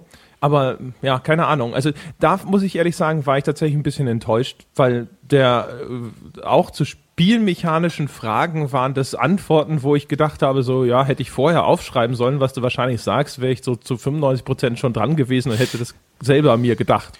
Ja, aber äh, das, das stimmt, aber das finde ich halt insofern relevant, dass er sich wahrscheinlich vorher aufgeschrieben hat, einfach weil er, ähm, zumindest war das, war das mein Eindruck, ich habe ihn dann später nochmal bei einem, bei einem Studiobesuch bei Firaxis äh, äh, getroffen und da hat er halt Hallo gesagt zu der, der kleinen anwesenden Journalistengruppe und so ein bisschen Smalltalk auf dem Gang gehalten.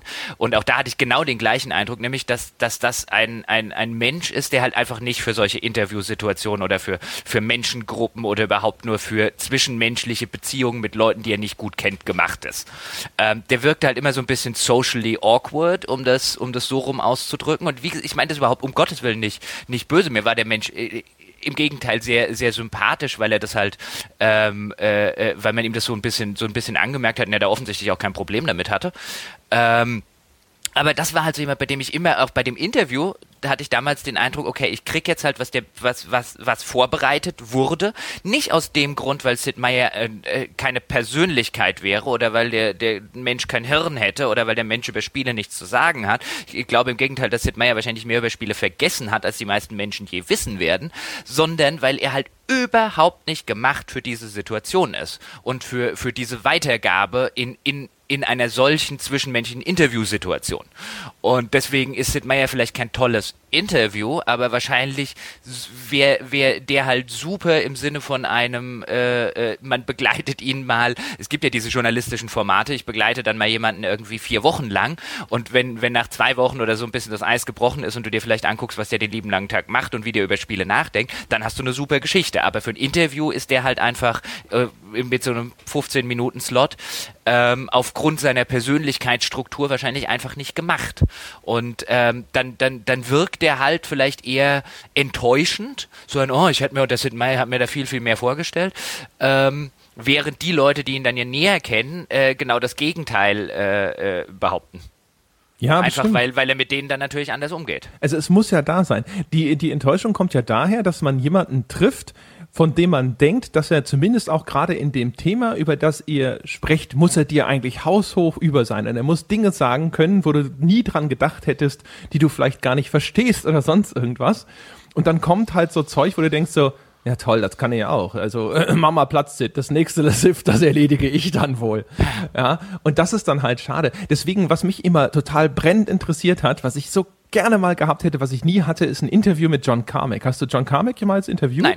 Ah, weil ich habe so viel gehört über den Typen. Ich habe mal Tim Sweeney getroffen von Epic. Ja, also ein selber ein Computerspieleprogrammierer, der mir erzählt hat, dass wenn er sich mit John Carmack unterhält, kommt der Punkt, wo er ihm nicht mehr folgen kann, weil der Mann einfach so brillant ist, dass er in einer ganz eigenen Sphäre operiert und dass selbst ausgewiesene Experten in seinem Gebiet nicht mehr wissen, wovon der Kerl redet. Ja, aber am Ende funktioniert es dann trotzdem. Und sowas würde mich ja total faszinieren. Der muss, also, also man hört auch immer wieder, dass der als Interview deswegen schwierig sei, sozusagen, weil entweder muss er sich halt total runterdummen, damit die Menschen ihn verstehen, oder er gibt halt tatsächlich Antworten, ja, und dann sitzen alle da und sagen so, Gott um Himmels Willen, was war das gerade? Ja, ich, ich yeah. verstehe es. Aber hey, das hast du doch mit mir genauso. Da sitzen doch auch die. Äh, nein. Ja, natürlich, aber da zucke ich halt mit den oh Schultern. Gott, was war das gerade? Ja. Da ist es ja Wahnsinn, das ist auch mal was anderes. ja, genau. Puh. Nein, Quatsch. Nee, John Carmack, aber wobei ich tatsächlich sagen muss, du, immer wenn wir so über so Interviews, gehen wir natürlich äh, sehr in, in, in, Richtung von diesen Interviews, aber das ist ja auch okay. Ähm, wenn du mich, hattest du den schon, hattest du den schon? Ich habe in der Regel immer die Interviews alle abgelehnt ich will mit denen gar keine, weil in der Regel sind sie nicht gut. Also ich hatte immer halt dieses, was ich vorher schon gesagt habe, ja, ich krieg dann halt so ein Promo-Interview im Rahmen dessen und die will ich nicht. Das ist Zeitverschwendung von mir und von dem, von dem Menschen. Ähm, ich, ich käme auch nie auf die Idee, wenn ich irgendwie Filmjournalist wäre, irgendwie bei der Promotour des neuen, ich würde zum Beispiel gerne ein Tarantino-Interview zum Beispiel machen, aber nicht bei der Promotour seines neuen Films. Da redet er nur über seinen neuen Film. Und da will der auch über nichts anderes reden. Das ist natürlich auch wichtig. Da hängt für den ja auch ein Haufen Kohle dran und, und, und. Das verstehe ich ja alles, aber dann will ich nicht mit ihm reden. Das ist verschenkte Lebenszeit. Und deswegen habe ich äh, äh, auch auf äh, bei, bei solchen Sachen meistens immer gesagt, äh, äh, nee, die Interviews will ich nicht haben.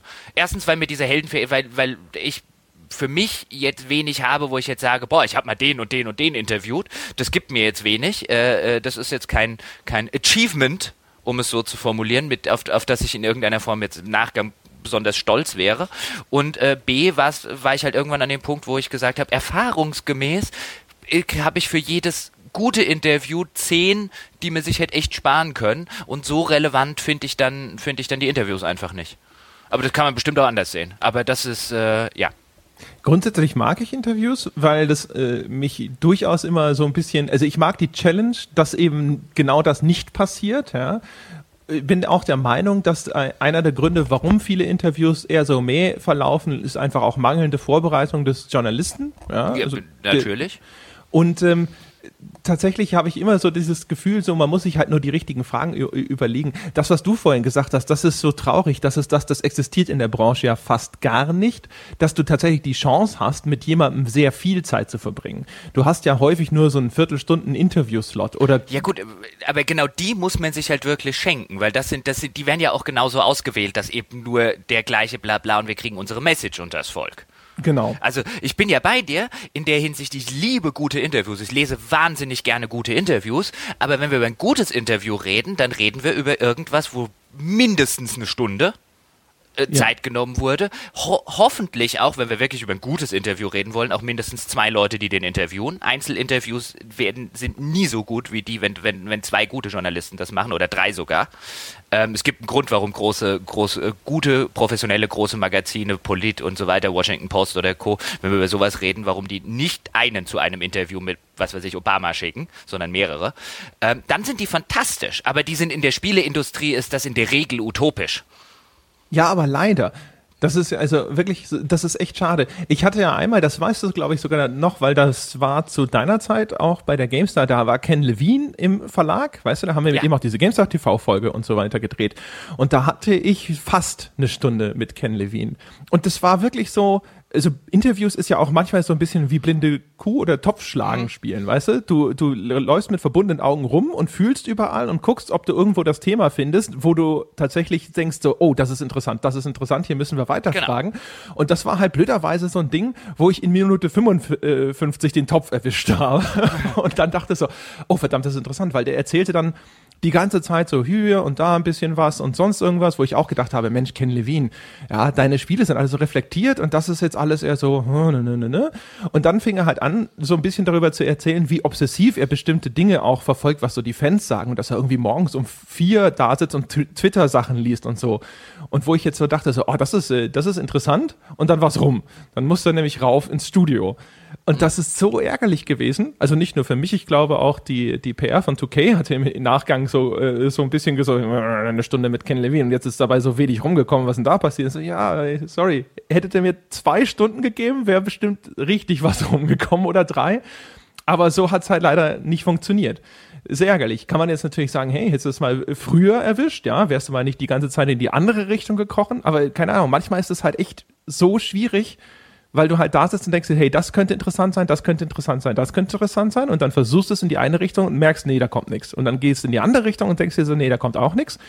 Und dann äh, zwischendrin merkst du aber, hey, das die ganz andere Richtung, die wäre es jetzt gewesen, aber jetzt ist es leider schon zu spät. Das ist halt echt, äh, ja, schwierig. Also musst halt auch extrem aufmerksam sein. Ich glaube, daran scheitern auch viele Interviews, gerade auf Messen, wenn sie so das 15. Interview am Ende des Tages, wo dann so die Konzentration nachlässt und du ab und zu die Feinheiten, die dir mal signalisieren, hier, da solltest du in, äh, mit der Fragestellung mal in die Richtung wandern, dann vielleicht nicht mehr richtig realisierst. Äh, ja, und ich meine, du hast das, das, das Relevanteste für unsere Branche, hast du vorher, glaube ich, erwähnt, im, wo du halt gesagt hast, man muss halt wie Topf schlagen, äh, ähm, oder wie diese, diese, diese Pinata heißen die doch, glaube ich, irgendwie dieses ja. spanische Ding, wo die mit verbundenen Augen irgendwie dieses Ding finden müssen. Äh, so ist ein Interview und deswegen kannst du, weißt du, 15 Minuten Slot, lass es bleiben, 20 Minuten Slot, lass es bleiben. Du brauchst in der Regel erstmal die erste Viertelstunde, wenn du was Gescheites machen willst, brauchst du die allein erstmal, um so, so, so einen persönlichen Report zu bilden äh, oder aufzubauen. Und, und äh, geschweige denn irgendwie den richtigen Topf zu finden. Das kann halt schon mal eine halbe oder eine Dreiviertelstunde dauern, wenn du, wenn du Pech hast. Also im, im Best-Case-Szenario äh, hast du den Topf nach einer Viertelstunde äh, gefunden, dann ist halt das Interview rum. Mhm. Ähm, also die, die, wie gesagt, die sind ja schon so gemacht, dass, dass, die, dass da einfach nur Zeit existiert, um die Marketingbotschaft und das, und das Volk zu jubeln. Deswegen als, als äh, eigentlich als Journalist mit so einer gewissen journalistischen Integrität und auch einer gewissen journalistischen Selbstachtung vor, vor äh, sich selbst, seinen Fähigkeiten, muss man bei solchen Sachen sagen, das mache ich nicht. Das ist, das ist ja albern. Ähm, weil, und wie gut es dann werden kann, zum Beispiel äh, äh ein Fall, äh, ich habe tatsächlich die Playboy immer nur gerne für die Interviews gelesen die Playboy-Interviews gehören zu den fantastischsten, aber in der, in der Geschichte, ähm, äh, äh auch schon aus den, aus den 60er Jahren und so weiter. Die Playboy-Interviews sind so groß. Also wer zum Beispiel, Steve Jobs ist ja so ein großes Thema mit den Verfilmungen und so weiter. Wer, wer denkt, er wüsste irgend, oder die, irgendwie die Steve Jobs-Filme seien super gewesen und hat das Steve Jobs Playboy-Interview zum Beispiel noch nicht gelesen, ähm, da würde ich dann sagen, eine der wichtigsten Sachen kennt man dann wieder nicht. Oder kennen die wenigsten Leute. Ähm, weil aus irgendeinem Grund, ich meine, wir, wir haben ja beide so zumindest die, äh, die Idee oder die, die Theorie, dass das gerade in der modernen Informationsgesellschaft, modernen äh, Journalismus so ist. Natürlich liest man keine Interviews. Wenn man halt zehn der schlechten gelesen hat, dann sagt man, um Gottes Willen, damit ver verbringe ich doch nicht noch mehr Zeit. Aber es gibt tatsächlich gute und äh, die Playboy-Interviews sind in der Regel ähm, also ich meine, die hatten ja auch wirklich, wirklich jeden mal zu einer Zeit. Also die haben Martin Luther King Interview, äh, Ayn Rand und, und, und so weiter.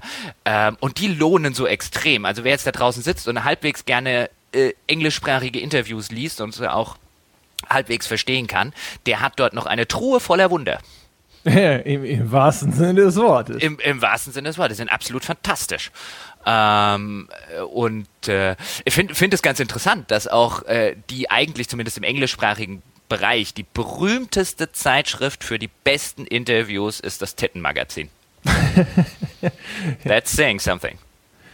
Das stimmt, wobei da gibt es ja bestimmt noch, noch andere Magazine, die auch dafür bekannt das, sind. Also, ja, gut, aber das ist jetzt wirklich so im, im englischsprachigen Bereich das berühmteste. Also da, da würde man auch durchaus, glaube ich, dann bei, bei der New York Times sagen, alles klar, man kann bei Playboy sagen, was man will, aber die hatten eigentlich meistens bessere Interviews als wir.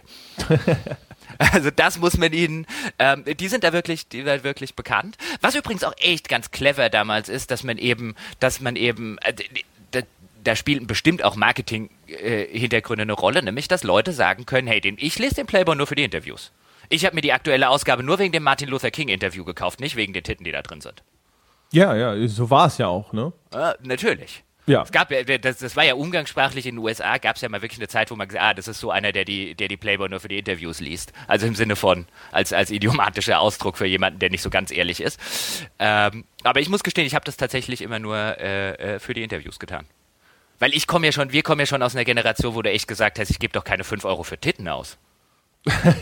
ja, also. Naja, also, ja, das wäre ja, ja. Also in meiner Jugend hätte man da schon mal 5 Mark ausgegeben, so ist es nicht. Aber ich glaube, der hat dann nicht 5 Mark gekostet. Ich, ich weiß, ich glaube, ich habe meinen ersten Playboy tatsächlich gekauft wegen einem Interview. Ähm, äh, da war ich schon irgendwie 25. Da bin ich erst darauf aufmerksam äh, äh, geworden in meiner Jugend, ich habe mir, ich bin ja bis heute stolz darauf, dass ich noch nie, noch nie in meinem ganzen Leben ein Produkt von Axel Springer gekauft habe, werde ich auch nie tun. Und noch nie in meinem Leben und mir damals nie eine Bravo gekauft habe. Siehst du, das kann ich nicht behaupten, aber ich, ich wollte hätte, damals schon, ich war damals schon Printrebell. ich hätte gar ja. nicht gewusst, dass die äh, aus diesem Verlagshaus kommt. Ich nee, die Bravo kommt ja nicht von, von Springer kommt sie nicht. Aber nee, aber äh, ich habe mir halt damals gesagt, wenn du dann so bei mit 12 oder 13 so in der Pubertät hast, den Scheiß durch. Erstens, ich habe eh diese Musik nie äh, äh, gehört, die da irgendwie drin war und ich fand das auch immer total infantil. Äh, damals zumindest und habe mir vorgenommen, so so eine äh, so ein Kram äh, kaufst du nicht. Was einen natürlich nicht davon abgehalten hat, bei irgendwelchen Kumpels dann den Dr. Sommerteil trotzdem durchzublättern und zu lesen, aber gekauft habe ich sie nicht. Aber jetzt nochmal, jetzt, jetzt klär mir mal auf, kommt sie, ist sie Bravo jetzt ein Springer? Nein, nein. Nein, okay. Das, ist, das war halt einfach der Extra-Fall von, äh, ähm, äh, äh, finde ich auch scheiße. Ach so, okay. Nicht ganz, nicht ganz so moralisch scheiße wie Axel Springer, aber äh, ja. Siehst du, ja, ich habe mir die wegen so, so Filmsachen gekauft, muss ja, ich ja. Zu, äh, zugeben. Die hatten mal Van Damme, ich war ja als Kind ein ganz großer Van Damme-Fan und die, äh, da gab es dann äh, irgendeine Strecke über seinen neuesten Film und so, da musste ich halt diese Bravo kaufen. Was soll man da machen? Da hat man ja keine Wahl.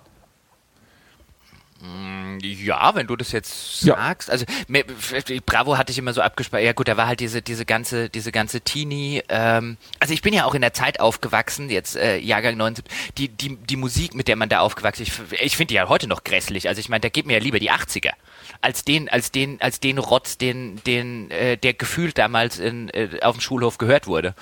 Und deswegen konnte ich schon nichts mit der mit der Bravo anfangen. Nee, Musik hat mich aber auch noch nie über das Anhören hinaus interessiert. Also ich, ich kenne häufig nicht mal den Interpreten der Musikstücke, die mir gerade gefallen, namentlich. Ich höre das und denke mir, das ist gut, das mag ich. Aber ich weiß dann nicht, wer das gemacht hat, wer der ist, wie der aussieht oder sonst irgendwas. Ab und zu bin ich dann überrascht, wenn ich mal drüber stolper. wenn du, genau, wenn du, wenn du feststellst, dass du, dass du, dass du Justin Bieber hörst. Ja, oder keine Ahnung. Also es gab, schon den Fall, wo ich dann äh, einen Interpreten tatsächlich mal irgendwo in, äh, auf einem Foto gesehen habe und dann gedacht habe so, ach guck mal, ja, das ist doch ein Weißer. Ich dachte, der wäre schwarz. Oh, naja. so so ging es mir in, in, ich war in, äh, für die äh, Arbeitstechnik in, in Oslo auf dem Friedensnobelpreiskonzert. Mhm.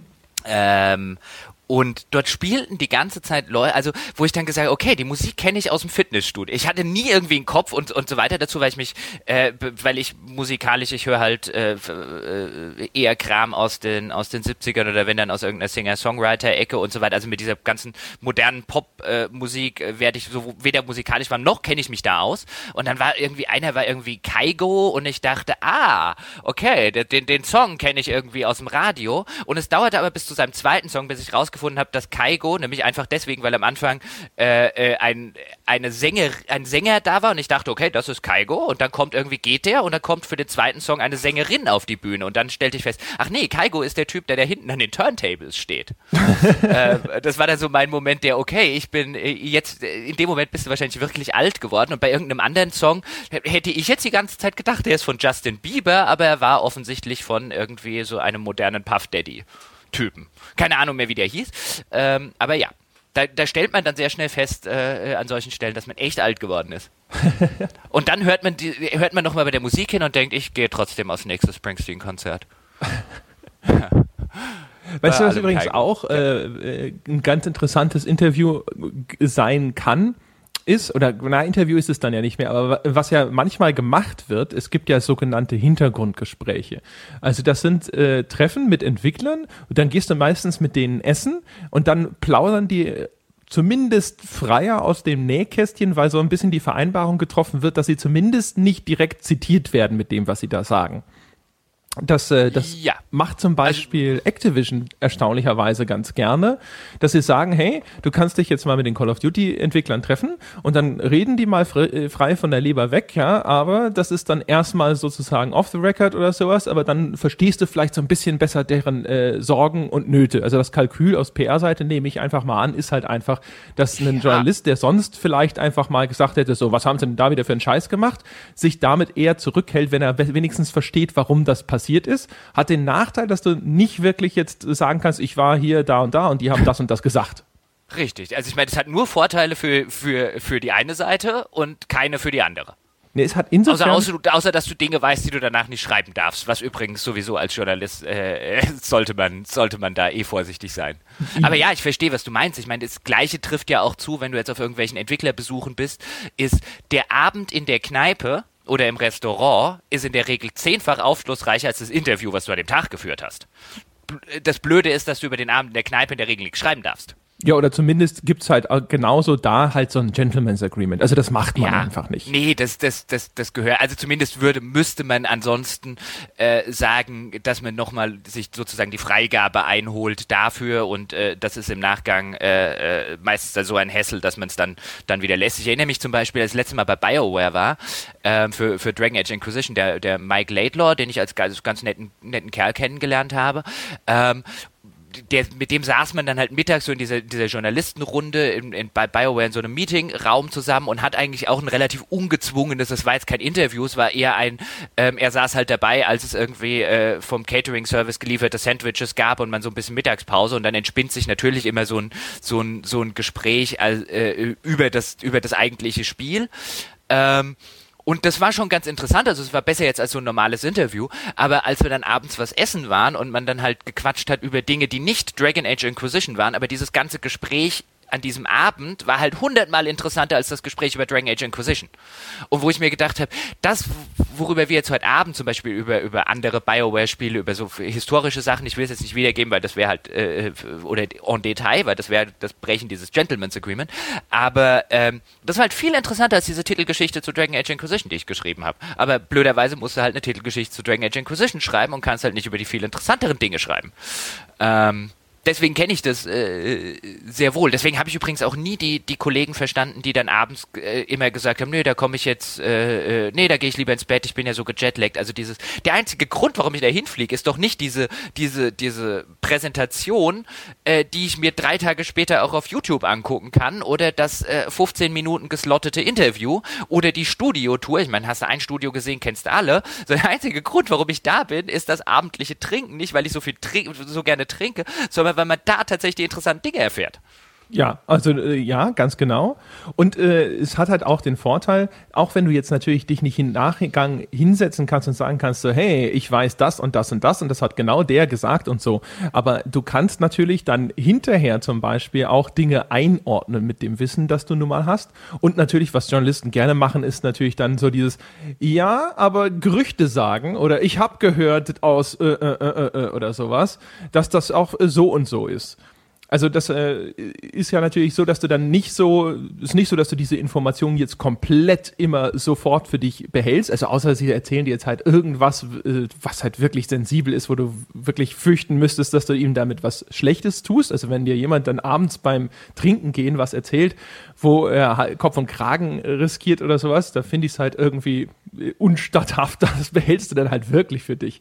Aber ja, du kannst dann hinterher natürlich schon so, wenn du selber Dinge diskutierst und sowas, kannst du natürlich schon mit diesem Hintergrundwissen arbeiten. Und natürlich, da also das gehört ja, das, natürlich, das gehört ja auch zur, zum, zum, also würde ich ja auch jederzeit sagen, zu einem zu einem ehrenhaften journalistischen Arbeiten dazu, dass man sich halt, ich meine, das, das verhindert ja, dass man instrumentalisiert wird als Journalist, auch für sich selbst. Also man will ja auch dieses Hintergrundwissen für sich selbst wissen, selbst wenn ich nicht schreiben kann in diesem Moment, aber will ich ja einordnen können, ob mir da jetzt jemand Bullshit erzählt beim nächsten Mal oder nicht. Ja, genau. Oder, oder du hast halt Informationen, um, wo du weißt, ich, ich habe das schon gehört. Also kann ich jetzt das nächste Mal in einer offiziellen Interviewsituation eine Frage in die Richtung stellen und mal gucken, was passiert.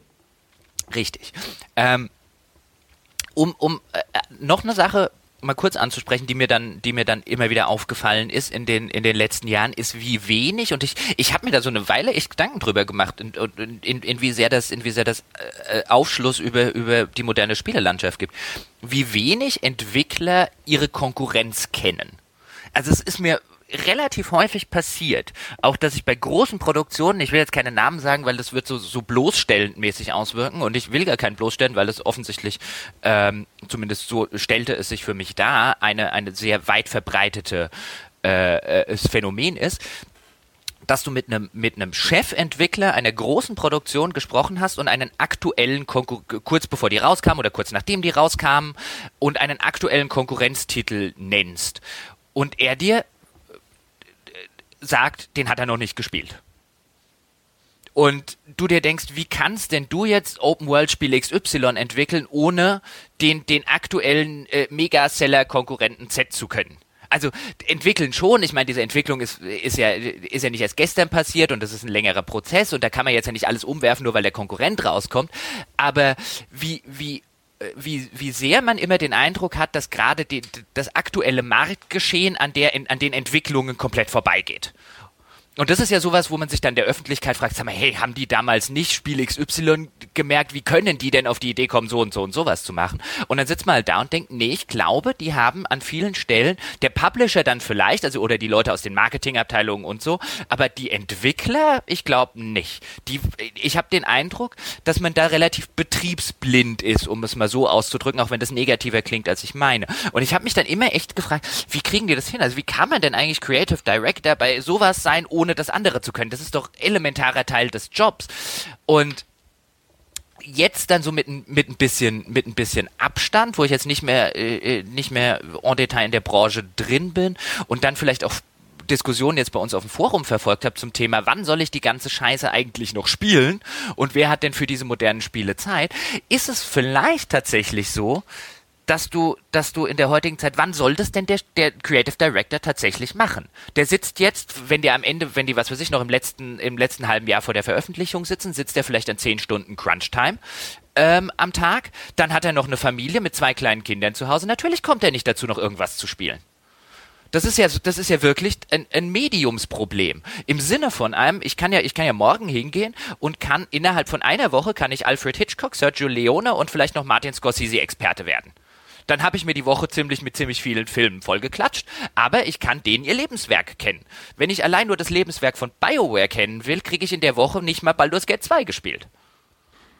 Ja, und, wobei Hitchcock und, hat ja drei Millionen Filme, da hast du schon was zu tun. Ja, also das war jetzt halt natürlich einfach, äh, also jetzt bitte nicht zu Hause sich hinsetzen und durchrechnen, äh, äh, wie lange ich am Stück wach sein müsste. Es ging, geht ja einfach nur, also ich glaube, dass, äh, äh dass das grundlegende Argument sollte, sollte verständlich sein auch wenn es jetzt überspitzt formuliert war, aber und das geht halt in dem Spielebereich nicht. Das heißt, wenn du jetzt und das muss man sich halt dann überlegen, wenn jetzt wenn wir jetzt über Entwickler reden, die jetzt vielleicht an einem an einem äh, äh, AAA-Titel arbeiten und wo man, wo man davon ausgehen kann, dass die zumindest im letzten Jahr vor Veröffentlichung mindestens ein halbes Jahr Crunch-Time wahrscheinlich haben und auch an dem halben Jahr davor, die spielen da wahrscheinlich nichts, weil wann sollen die das tun? Solange solang das jetzt keine Singles sind, sondern wie, wenn, wenn da wirklich noch jemand eine Frau oder eine Freundin und zwei, zwei, äh, zwei kleine Kinder hat, dann war's das dann hat der neben dem Job keine Zeit mehr da dazu. Und äh, dann, dann, dann hast du den, den eigentlich, den eigentlich absurden Fall, dass so ein Spieleentwickler vielleicht ein Jahr lang kein Spiel spielt. Oder mal kurz reinspielt, aber mehr halt, für mehr halt auch keine Zeit ist. Das kann Oder sein. wie siehst du das? Äh, ich würde, würde natürlich sagen, also zu, ne, zu einem Teil ist es auch schlicht gelogen, weil sie sich fürchten, dass dann der Vorwurf kommt, sie hätten da und dort abgekupfert. Und dann ist natürlich die bequeme Antwort, ich kenne das gar nicht. Äh, grundsätzlich ist aber das andere Argument, das du aufmachst, natürlich auch durchaus logisch zwingend. Die, die können wahrscheinlich natürlich jetzt nicht alle Konkurrenztitel spielen. Ich, mein Eindruck ist, zumindest jetzt quer durch, durch Beet durch Entwickler hindurch, also wenn man jetzt nicht nur immer den, den Leiter dieser, dieser Projekte sich anschaut, habe ich immer das Gefühl gehabt tatsächlich, dass die doch durchaus ziemlich viel kennen. Das liegt auch daran, dass Entwickler untereinander viel freier im Austausch sind, als man sich das häufig denkt. Gerade so auf der GDC und so, wenn du dann siehst, wie dann so äh, Entwickler sagen, so hier, und dann habe ich meinem Kumpel das und das noch gezeigt, woran wir gerade arbeiten, und er hat mir das gezeigt, woran die gerade arbeiten und so. Ähm, die kommen teilweise früher mit Sachen in Berührung als wir in der Presse. Also wie häufig mir schon in, äh, Bekannte und Freunde, die ich in den, in, unter den Entwicklern habe, Sachen erzählt haben, das darfst du dann dummerweise natürlich auch nicht benutzen, aber äh, wo sie schon irgendein Spiel gesehen haben, von dem wir in der Presse vielleicht schon erst den Namen gehört haben oder sowas, ist schon tatsächlich ganz erstaunlich, wo man immer denken möchte, dass da eine riesige Geheimhaltung besteht, damit die Konkurrenz das nicht vorher zu sehen bekommt und so. Und äh, zumindest jetzt, ich weiß gar nicht, in den letzten Jahren äh, hat es abgenommen. Kann aber auch sein, ich bin in den letzten Jahren, seitdem ich bei GameStar bin, jetzt nicht mehr so viel rumgekommen. Da bin ich sehr viel quasi nur im, im Verlag gewesen. Aber deswegen vielleicht ist auch die Einschätzung falsch. Vielleicht ist es nicht weniger geworden, sondern ich habe nur weniger mitgekriegt. Ähm, aber ich habe das Gefühl, dass die schon immer sehr, sehr viel kennen und spielen und gesehen haben und teilweise auch sogar totale Nerds in ihrem Genre sind. Die, die, da würde ich zustimmen, dass wir, wenn wir dort über, ich sag jetzt mal über die, die klassischen Entwickler reden, also die, die an irgendwas sitzen, weil es die natürlich auch in ihrer, in ihrem, äh, in ihrem persönlichen Bereich, ob das jetzt irgendwelche programmiertechnischen Sachen sind. Also mein Eindruck war immer, dass äh, ja, das stimmt, aber es ist, trifft eher auf den, auf die, auf die, das Fußvolk wäre jetzt, wäre jetzt auch despektierlich ausgedrückt, so meine ich das gar nicht. Ähm, aber es trifft eher so auf die, auf die normalen, in Anführungszeichen, Entwickler zu. Während ich habe schon den Eindruck, dass die Leute, die gerade die kre kreativen Leitungen in vielen von diesen Großprojekten oder so den, den, den kreativen Kompletthut aufhaben, dass die tatsächlich in so einer Situation stecken, ähm, wie man sie im, in, in, in, der heutigen, in der heutigen Arbeits- und Industriewelt ja häufig sieht, nämlich dass, dass man zu nichts außerhalb des eigenen Tunnels mehr kommt, weil einfach so viel auf einen einprasselt. Also ich, ich habe schon den Eindruck, dass viel, zumindest viele von den Leuten, die mir gesagt haben, wenn du, wenn du ihnen sagst, hier, wie sieht's denn aus, das ist ja ein Feature, das erinnert mich ja an aktuellen Konkurrenten XY, ähm, die dann eben nicht rumgedruckt haben, sondern dass die wirklich ehrlich keine Zeit hatten, den Kram noch zu spielen. Das ist ja vielleicht so ein bisschen wie ein, also zumindest mir ging's mir ging's damals ja auch in der in der äh, GameStar Chefredaktion so, dass du dann dass du dann plötzlich da sitzt und halt einfach zu nichts mehr zu spielen kommst. Ja, ich wollte das eigentlich auch gerade sagen. Und, und, äh, ähm, und ja, und wenn du denn halt dich abends nicht auch noch hinsetzt und nach zehn Stunden Arbeitstag auch noch irgendwas äh, äh, runterklopfst, einfach weil du sagst, ich will halt irgendwas auch mal gespielt haben von dem Kram, der da in meinem Heft erscheint, äh, hast du sonst unter diesem Himmel vielen Zeug, das halt sonst auf dich einprasselt und von dem man jetzt vielleicht im Nachhinein auch sagen könnte, dass die Heft davon sinnlos gewesen ist, so ist mir hinterher ja immer schlauer, ähm, aber dann kommst du nicht mehr zum Spielen. Und das ist ja eine Tragödie. Also wenn du, wenn du als Chefredakteur eines Spielemagazins nicht mehr zum Spielen kommst, dann äh, ist halt der Punkt erreicht, wo man eigentlich sagen muss, was, was, was, was mache ich hier? Ja, also ich wollte es gerade äh, bezogen auf was anderes sagen. Zum Spielen zwinge ich mich tatsächlich regelmäßig noch, äh, obwohl ich aber durchaus sagen muss, das ist tatsächlich der Begriff schon bewusst gewählt. Manchmal sitzt du echt abends da und denkst dir so, boah, jetzt nur noch berieseln lassen wo ich mir dann halt wirklich so ein bisschen auferlegen muss, zu sagen so, nee, jetzt pass auf, das, äh, da spielst du jetzt noch mal rein, da spielst du jetzt wenigstens noch mal rein. Ja? Wenn du dann nach zwei Stunden oder so äh, das Gefühl hast, okay, das reicht, ich habe jetzt auch schon wieder begriffen, was das ist, äh, dann, dann kannst du auch wieder aufhören, aber du hast es dann halt wenigstens mal gesehen. Aber ähm, ich kenne das vor allem jetzt aus der Videochefredaktion, äh, wo mein Chef, also René, kommt häufiger mal vorbei und sagt so, hier, äh, guck mal, das und das ist doch auch cool, kennst du doch, oder? Und dann, also, keine Ahnung, irgendeinen Let's Player oder sonst irgendwas, wo er offensichtlich denkt, dass ich als Videochefredakteur das ja bestimmt schon gesehen habe, wo ich dann auch sage so, ne, nicht mal gehört den Namen, was ist das? Ich guck mal drauf, ja. Wo er dann auch immer so ein bisschen konsterniert ist, aber es ist halt einfach auch da, es ist so unglaublich viel, was an Videocontent da durch die Gegend schwirrt von irgendwelchen, wie gesagt, große Let's Player, große US-Magazine, deutsche Magazine. Hier macht einer was auf YouTube, da macht einer was auf seinem Kanal, Twitch Live, dieses und jenes. Und diese unfassbare Masse an Content auch nur ein bisschen im Blick zu behalten, da, alleine das und dann nebenbei willst du auch noch Spiele gespielt haben und auf dem Laufenden bleiben, was für Neuigkeiten es in der Branche gibt und so weiter. Und das neben all dem, was du sonst im Beruf zu tun hast, ist halt einfach, äh, das erschlägt dich manchmal. Ja, und äh, man, man muss wahrscheinlich dann auch irgendwann äh, konsternieren, zumindest bei, in, äh, bei, bei diesem Medium ist es halt zumindest wenn man nicht mehr 14-jähriger Schüler mit viel zu viel äh, Zeit ist und viel zu langen Ferien, ist es halt wirklich an dem Punkt angelangt, wo du halt nicht der, also es, es ist halt schwierig, der Spiele Roger Ebert zu sein, im Sinne von einem, dass man, dass man allein wahrscheinlich die 15-fache Menge an Zeit opfern muss, nur um die Spiele so weit gespielt zu haben, wie Roger Ebert die Filme geguckt hat. Ähm, also so diesen, diesen, diesen klassischen überbordenden Spieleexperten, den kann es heutzutage eigentlich nicht mehr geben. Wie soll das gehen? Ja, also der sich in, in allen Genres, wir sehen das ja auch manchmal, finde ich, bei, bei uns im Forum, wenn, wenn Hörer dann äh, äh, zum Beispiel Themenvorschläge machen, wie, wie zum Beispiel äh, äh, die Blizzard-Folge, wo man dann halt da sitzt und sagt, ja, dann müsste ich jetzt halt ein paar Blizzard, also ich meine, also wo dann Hörer natürlich aus einem, aus einem Eindruck, weil wir den, weil wir den ja auch gerne vermitteln, als äh, wir jetzt als, als Spielejournalisten, dass wir totale Experten in allen Gebieten und in allem drum und dran sind, aber wo man ehrlich konstatieren muss, ab irgendeinem Punkt, nee, also da habe ich einfach viel von dem Kram schlicht schlicht nicht gespielt. Und wann soll ich das denn alles tun? Ja, und das ist ja utopisch. Du musst halt auch vor allem immer dann selektieren, ja. Und dann ist es halt tatsächlich so, dass du dir sagst, ich habe jetzt StarCraft 2, das Wings of Liberty gespielt, das muss dann halt reichen. Und dann ist halt kein Heart of the Swarm und kein Legacy of ja. the Void mehr dabei, weil das dann halt sozusagen die Fortsetzungen sind. Da ist dann hier nochmal eine kleine Spielmechanik dazugekommen und sonst irgendwas. Aber, ah, mein Gott, äh, da äh, probiere ich lieber dieses oder jenes aus. Na, selbstverständlich und vor allen Dingen äh, äh, muss es reichen und in der Regel reicht es ja auch. Also es, wenn man zumindest so einen ein Grundüberblick über, ich sag jetzt mal nicht, auch jedes Genre kann man auch schon nicht abdecken, zumindest meine Meinung, aber zumindest, zumindest, dass man ein paar in ein paar sich auskennt. Also wenn ich, wenn ich immer noch jeden relevanten Rollenspiel-Release äh, äh, irgendwann zumindest gespielt oder nachgeholt habe, dann ist mir das zumindest schon wichtig, dann bleibe ich in dem, in dem Genre, das, das, das mir am meisten Spaß macht, zumindest aus aus meiner rein persönlichen Sicht Experte in Anführungszeichen. Ähm, und wenn ich mich dann noch in einigen anderen so ein bisschen auskenne, aber dann lasse ich zum Beispiel Echtzeitstrategie oder diese, diese, diese ganzen Multiplayer-Shooter. also das geht auch nicht. Also wenn ich das wenn ich, wenn ich jetzt sage, ich will mich jetzt in Multiplayer-Shootern super auskennen, ähm, dann, dann gehen garantiert ein Jahr Rollenspiel-Releases an mir vorbei. Es ist ja Weil auch ein Unterschied immer dann nochmal zwischen, wie gut du Dinge verstehst und begreifst, die in sowas passieren und dann auch noch in der Befähigung. Das kommt ja noch hinzu. Also es gibt ja häufig auch diesen Anspruch, gerade in diesem äh, äh, Wettbewerbsspielebereich, dass die Leute dann auch noch erwarten, dass du eine unglaubliche Befähigung mitbringst. Ja?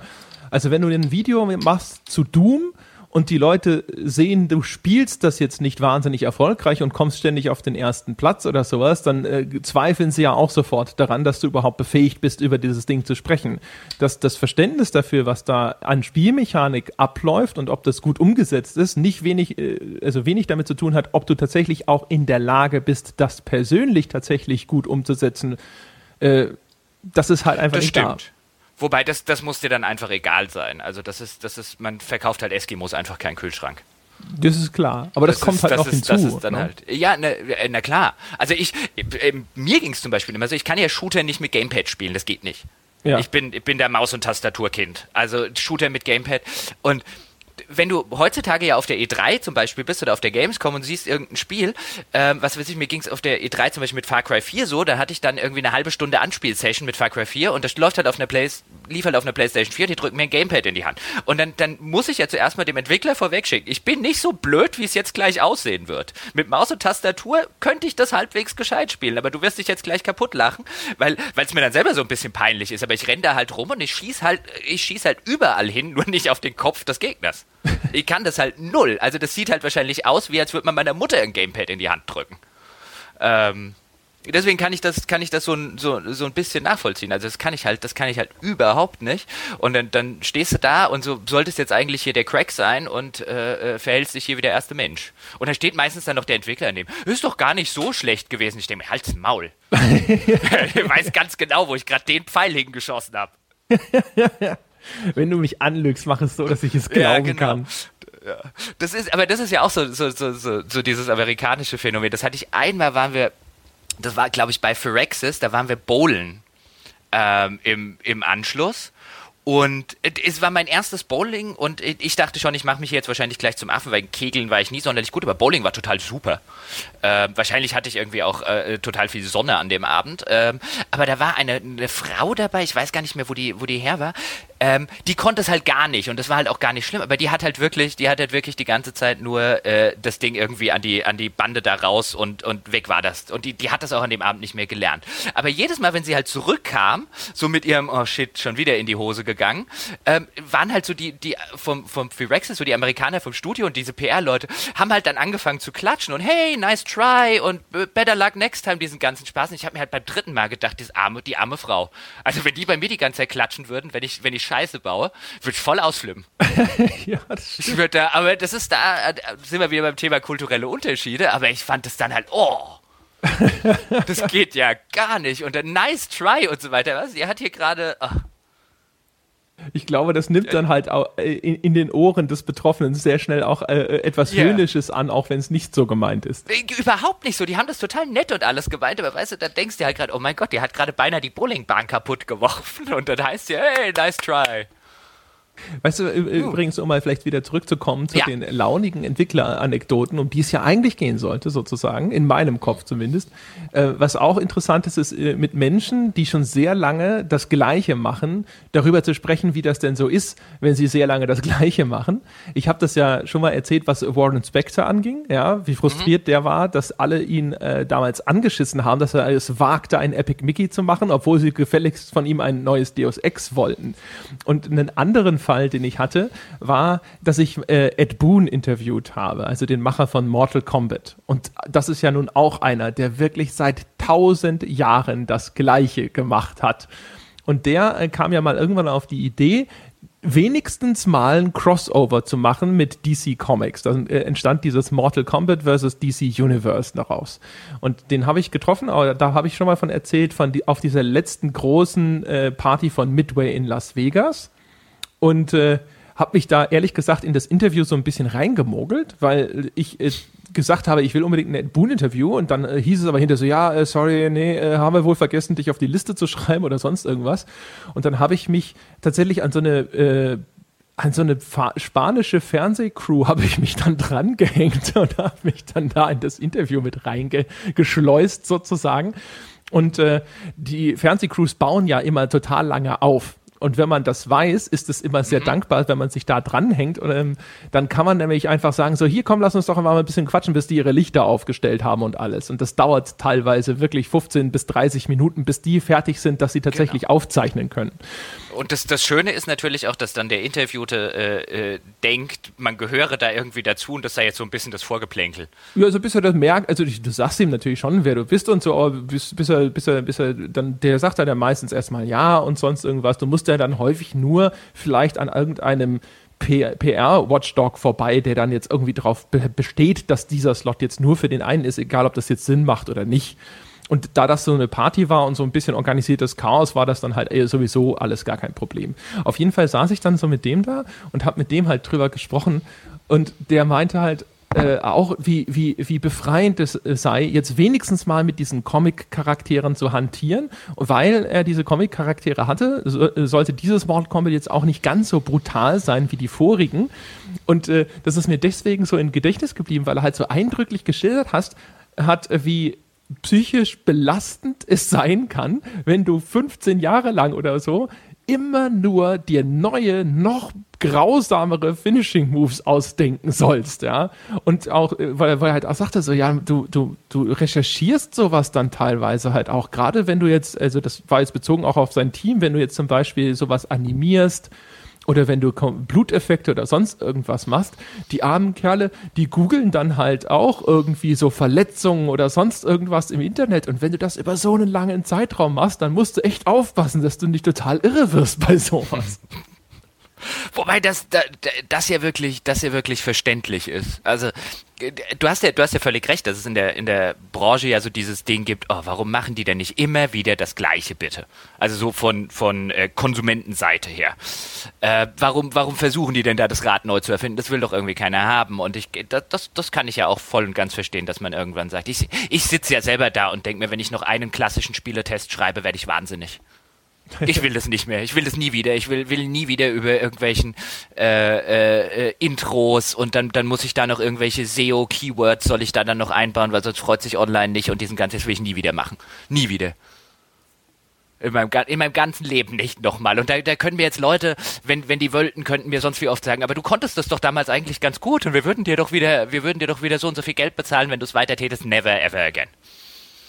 Ja, also natürlich. Also auch ich, dass, dass so ein Entwickler natürlich auch gerade äh, auch da wieder, ne, etablierte Reihe und so, kannst wahrscheinlich allzu weit ausbrechen aus deinem Korsett.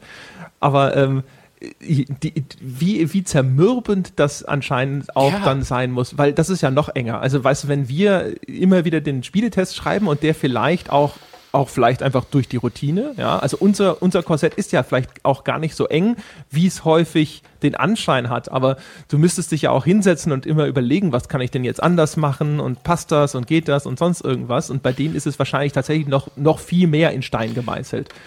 Das, das, das, das gewiss, aber du hast ja auch bei dem, bei dem, bei dem klassischen Spieletest, um das jetzt mal so zu sagen, wenn du für ein klassisches Medium schreibst, da hast du ja auch schon extrem viele Konventionen. Also nicht nur diese, diese Sachen, okay, dann, dann wollen auch die Onliner noch für ihre SEO-Optimierung noch das und das und das, sondern du hast ja auch diese, diese Sachen, okay, ich muss, ich, eigentlich interessiert es mich nicht, aber ich muss ja auch noch irgendwas, also bei dem Spiel interessiert es mich gerade nicht, aber irgendwas muss ich ja noch zu, zur Grafik schreiben oder irgendwas muss ich noch zur Steuerung schreiben oder irgendwas muss noch dazu, weil sonst kommt der Erste und sagt, warum hast du nichts zur Steuerung geschrieben oder nichts zur Grafik und na, na, na, na, na.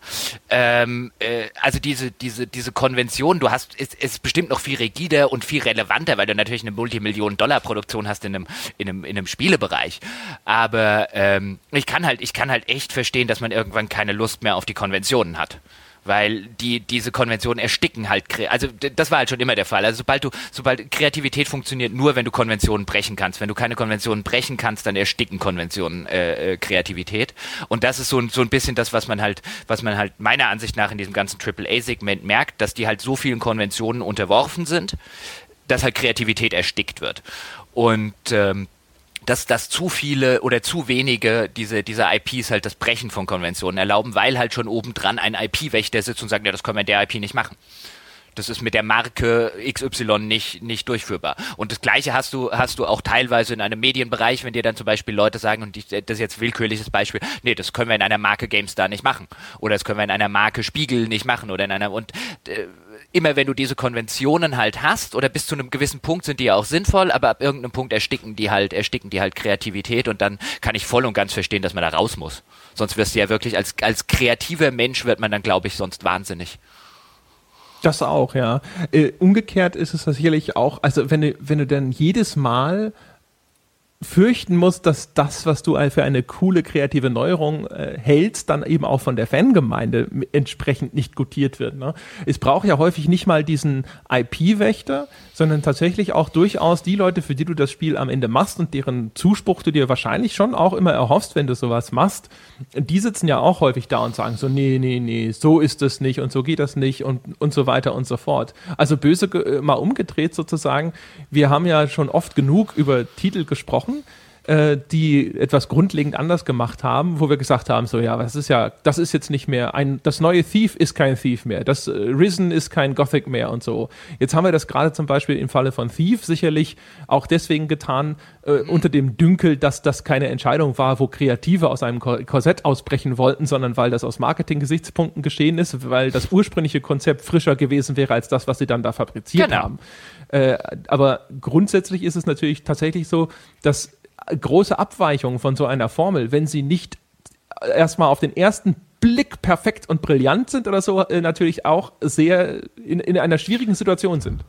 Unter, unter den Fans bestimmt, aber ich, ich glaube, das habe ich auch schon im Podcast. Ich zitiere da halt immer gerne diesen, diesen, diesen alten Spruch aus dem, aus dem US-Sport, wenn man auf seine Fans hört, sitzt man bald neben ihnen. Ähm, äh, und das ist, das ist aber wirklich tatsächlich so, weil Fans wollen immer, ob das jetzt im Sport ist, ob das in, in, in irgendwelchen Medien, das ist vollkommen wurscht. Fans, und ich nehme mich da ja selber nicht aus, ähm, bei, bei, den, bei den Sachen, wo ich Fan bin, das kriege ich ja meistens nur im, im, im Sport so auf dieser richtigen emotionalen Ebene hin. Ähm, aber Fans wollen immer, Fans bewahren immer Fan, Fans sind extrem traditionsreich, da geht es ja auch um, um Fantradition und um diesen ganzen Kram. Fans, Fans sind immer extrem konservativ und bewahrend. Ähm, progressive Fans, also progressives Fantum äh, scheidet, äh, oder das ist, das ist eigentlich schon so ein, wie heißt das, Oxymoron? im Englischen? Ich glaube. Tautologie, ach, ist ja wurscht. Ähm, ich glaube, Tautologie ist der weiße Schimmel. Ist ja auch egal. Ähm, das, das eine schließt sich dann aus, aber genau aus dem Grunde ist es halt meistens eine blöde Idee, auf die Fans zu hören, egal in was das ist, weil man ansonsten einfach den gleichen Stiefel wieder und wieder und wieder macht und irgendwann da sitzen würde und vielleicht ist beim ersten oder beim zweiten Mal der gleiche alte Stiefel noch eine gute Idee, aber irgendwann wird das nicht mehr. Und ähm, äh, in der, in der Spieleentwicklung, weil das sind ja die, die gleichen Fans, die, die dir heute sagen, du sollst bitte das gleiche Spiel nochmal sozusagen machen und bitte keine neuen Innovationen, kommen dir in drei Jahren und sagen, dass man deine Spiele nicht mehr kaufen soll, weil du ja immer nur dieselbe Scheiße äh, äh, wieder und wieder veröffentlichst und die IP ja melkst. Ja, und es hat so viele Facetten vor allem. Wenn jetzt zum Beispiel Call of Duty etwas ändert an seiner Spielmechanik, so vorsichtig sie das teilweise ja auch tun, ist es zum Beispiel ja auch einfach alleine schon damit getan, dass Menschen, die vielleicht vorher total gut waren im Call of Duty spielen, jetzt etwas neu lernen müssen, vielleicht noch nicht komplett verstanden haben, nicht mehr so gut sind und sofort der Meinung sind, deine Änderung ist ein Haufen Scheiße. Weil der Natürlich. Erfolg, den sie vorher damit hatten, auf einmal ausbleibt und sie das frustriert. Und das liegt Natürlich. nicht daran, dass sie das noch nicht gelernt haben oder dass, sie, dass die Änderung jetzt äh, den Schwerpunkt woanders setzt, um Himmels Willen, bei Dingen, die sie vielleicht nicht so gut können, wie die Dinge, die vorher im Vordergrund standen und schon sagen sie, du bist ein Riesenarschloch und hast überhaupt nicht verstanden, was diese Marke ausmacht. Natürlich. Ich will übrigens auch, also ich meine, das wäre halt mal ein fantastisches Interview, aber ich, sowas kriegst du halt nicht. Also wenn du, wenn du tatsächlich mal mit einem Entwickler von so einer Art Spiel, ich will jetzt nicht auf Call of Duty rumreiten, bei Battlefield äh, gibt es bestimmt auch bei, bei anderen kompetitiven Multiplayer-Spielen auch, wahrscheinlich bei MMOs können Leute Liedchen davon singen. Also ich will gar nicht wissen, was dort hinter den Kulissen über die Spieler erzählt wird also wir hatten ja schon ein paar Mal darüber geredet, wie teilweise zum Beispiel in der Spielepresse äh, hinter den Kulissen über die Leser äh, gesprochen wird, wo man so manchmal auch denkt, äh, so doof sind die jetzt auch wieder nicht. Ähm, aber ich will gar nicht wissen, was da hinter den Kulissen teilweise bei den, bei den Spieleherstellern über ihre, über die Käufer und über ihre langjährigen Fans aus durchaus verständlichen Gründen wahrscheinlich gelästert wird. Na gut, da müssen wir nicht theoretisieren. Wir wissen auch, dass manche Entwickler in einer äh, stillen Minute durchaus mal verlauten lassen, was sie denn glauben, wie, äh, wie dämlich die, die Kundschaft da draußen ist und was sie gezwungenermaßen tun müssen, damit jeder Idiot ihr Spiel hinterher versteht und äh, wie frustriert das äh, äh die Menschen manchmal macht. Jetzt, ja, so könnte man es auch ausdrücken. Und Jetzt hast du es schon, schon näher ausgeführt, als ich es jetzt. Ich wollte es der, der Imagination der Hörer überlassen, aber äh, ja. Ja, also ist, umgekehrt heißt es nicht, dass jetzt jeder Entwickler rumläuft und jetzt irgendwie Nein. die Fans für riesig, aber auch das, das hört man natürlich. Also die, die Entwickler sind häufig ja auch total frustriert, weil, weil der, der Bewegungsspielraum, den Sie haben, wird nicht nur eingeschränkt, weil das Marketing da sitzt und sagt, das machst du jetzt bitte so oder bitte so, sondern weil Sie anhand von Reaktionen oder auch eben anhand von Marktforschung und sonstigem Kram sehr häufig nahegelegt bekommen, dass die Menschen da draußen zumindest in einer erheblichen Menge bestimmte Dinge, von die sie machen möchten, tatsächlich einfach nicht wollen oder einfach auch nicht verstehen würden. Das ist, das ist richtig. Und weil du, weil du halt für diese, für diese, und da, da, dann beißt sich ja immer diese, äh, die Katze in den eigenen Schwanz, weil du dann halt dastehst und sagst, und für, für die anderen Sachen hast du halt einfach kein großes Publikum. Das ist ja dann auch wieder was, ähm, wenn du, wenn du dann wieder in den Indie-Bereich reinguckst, wo du ja tatsächlich noch so ein bisschen, oder wo, wo sich jetzt ja langsam Entwicklerpersönlichkeiten wieder bilden. Also man könnte dazu, wie, wie ist er doch gleich Phil Fish? Ja. Ja, ja. Also, also zumindest eine Persönlichkeit war der, wie, wie man jetzt auch immer zu ihm, zu ihm stehen mag. Also da bilden sich ja jetzt langsam dann in, in dem Bereich bilden sich dann wieder Persönlichkeiten äh, äh, raus und die auch eine gewisse, eine gewisse Kontroverse. Aber da reden wir halt auch von Leuten oder jetzt aktuell von dem, von dem Stardew Valley, was, was so ein bisschen ein Phänomen ist. Aber mit den Verkaufszahlen von einem Stardew Valley, da braucht halt Ubisoft oder EA erst gar nicht mit der Entwicklung anzufangen. Ja, das, das wird halt dort, ist ein Riesenerfolg, dem, dem, dem, dem, dem der Einzelperson auch total zu gönnen. Aber ich sag mal, als, als Spieleentwickler steht man halt da, also entweder du nimmst die Sicherheit von so einem größeren Konzern, wenn du jetzt vielleicht noch Frau, Familie und so weiter hast, ähm, entweder nimmst du diese, diese, diese Sicherheit und unterwirfst dich halt dieser rigiden Geschichte, oder du musst halt, wenn du in den Indie-Bereich gehst, dann bist du halt aber auch auf Gedeih und Verderb diesem Risiko ausgeliefert. Dann entwickelst du da zwei Jahre dein Spiel und wenn das am Ende keiner haben will, siehst, guckst du doof aus der Wäsche. Das ist halt überhaupt nicht planbar. Ja, ganz genau. Und dann kommen ja sogar noch andere Frustrationen hinzu, die dann tatsächlich so Marketing getrieben sind. Mir hat mal ein Entwickler erzählt, äh, das, für dessen, dessen Spiel hat Musik bekommen von einem bekannten Komponisten. Ich halte es jetzt absichtlich sehr vage erstmal. Ähm, und der hat halt auch gesagt, so, der Kerl hat nichts gemacht. Der hat die Themen, die Musikthemen, die wir sowieso schon geschrieben hatten, genommen, hat da ein bisschen dran rumgedoktert, aber am Schluss stand sein Name überall. Front and Center, weil man halt das Ding vermarkten wollte mit Musik von ja. Mhm. Und das hat die so angekotzt intern und sie durften nicht einen Piep dazu sagen, dass all das eigentlich, was größtenteils ihre Arbeit war, jetzt komplett diesem Mann zugeschrieben wurde. Und das wurde halt auch noch gelobt überall, ja, dass, die, dass der, der Soundtrack ja so gelungen sei. Und da hat sich ja gelohnt, dass sie Dingsbums angeheuert haben. Und Gott, haben die gekotzt. Äh, du kannst mir dann im Nachgang sagen, wer das war. Ja, natürlich. Ja, natürlich. Wie gemein.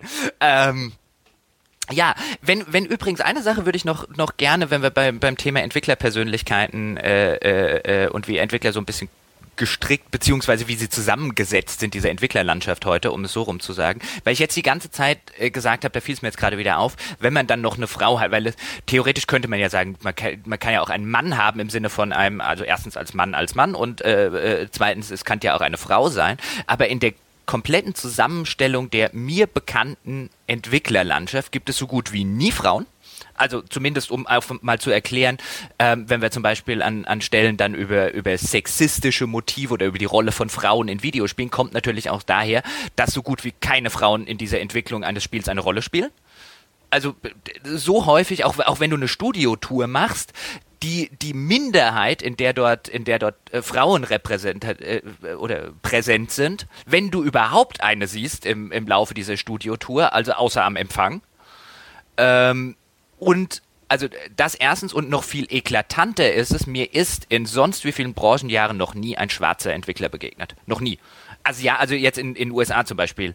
Ähm, äh, äh, asiatische Herkunft ja, häufig. Schwarze null. 0,00.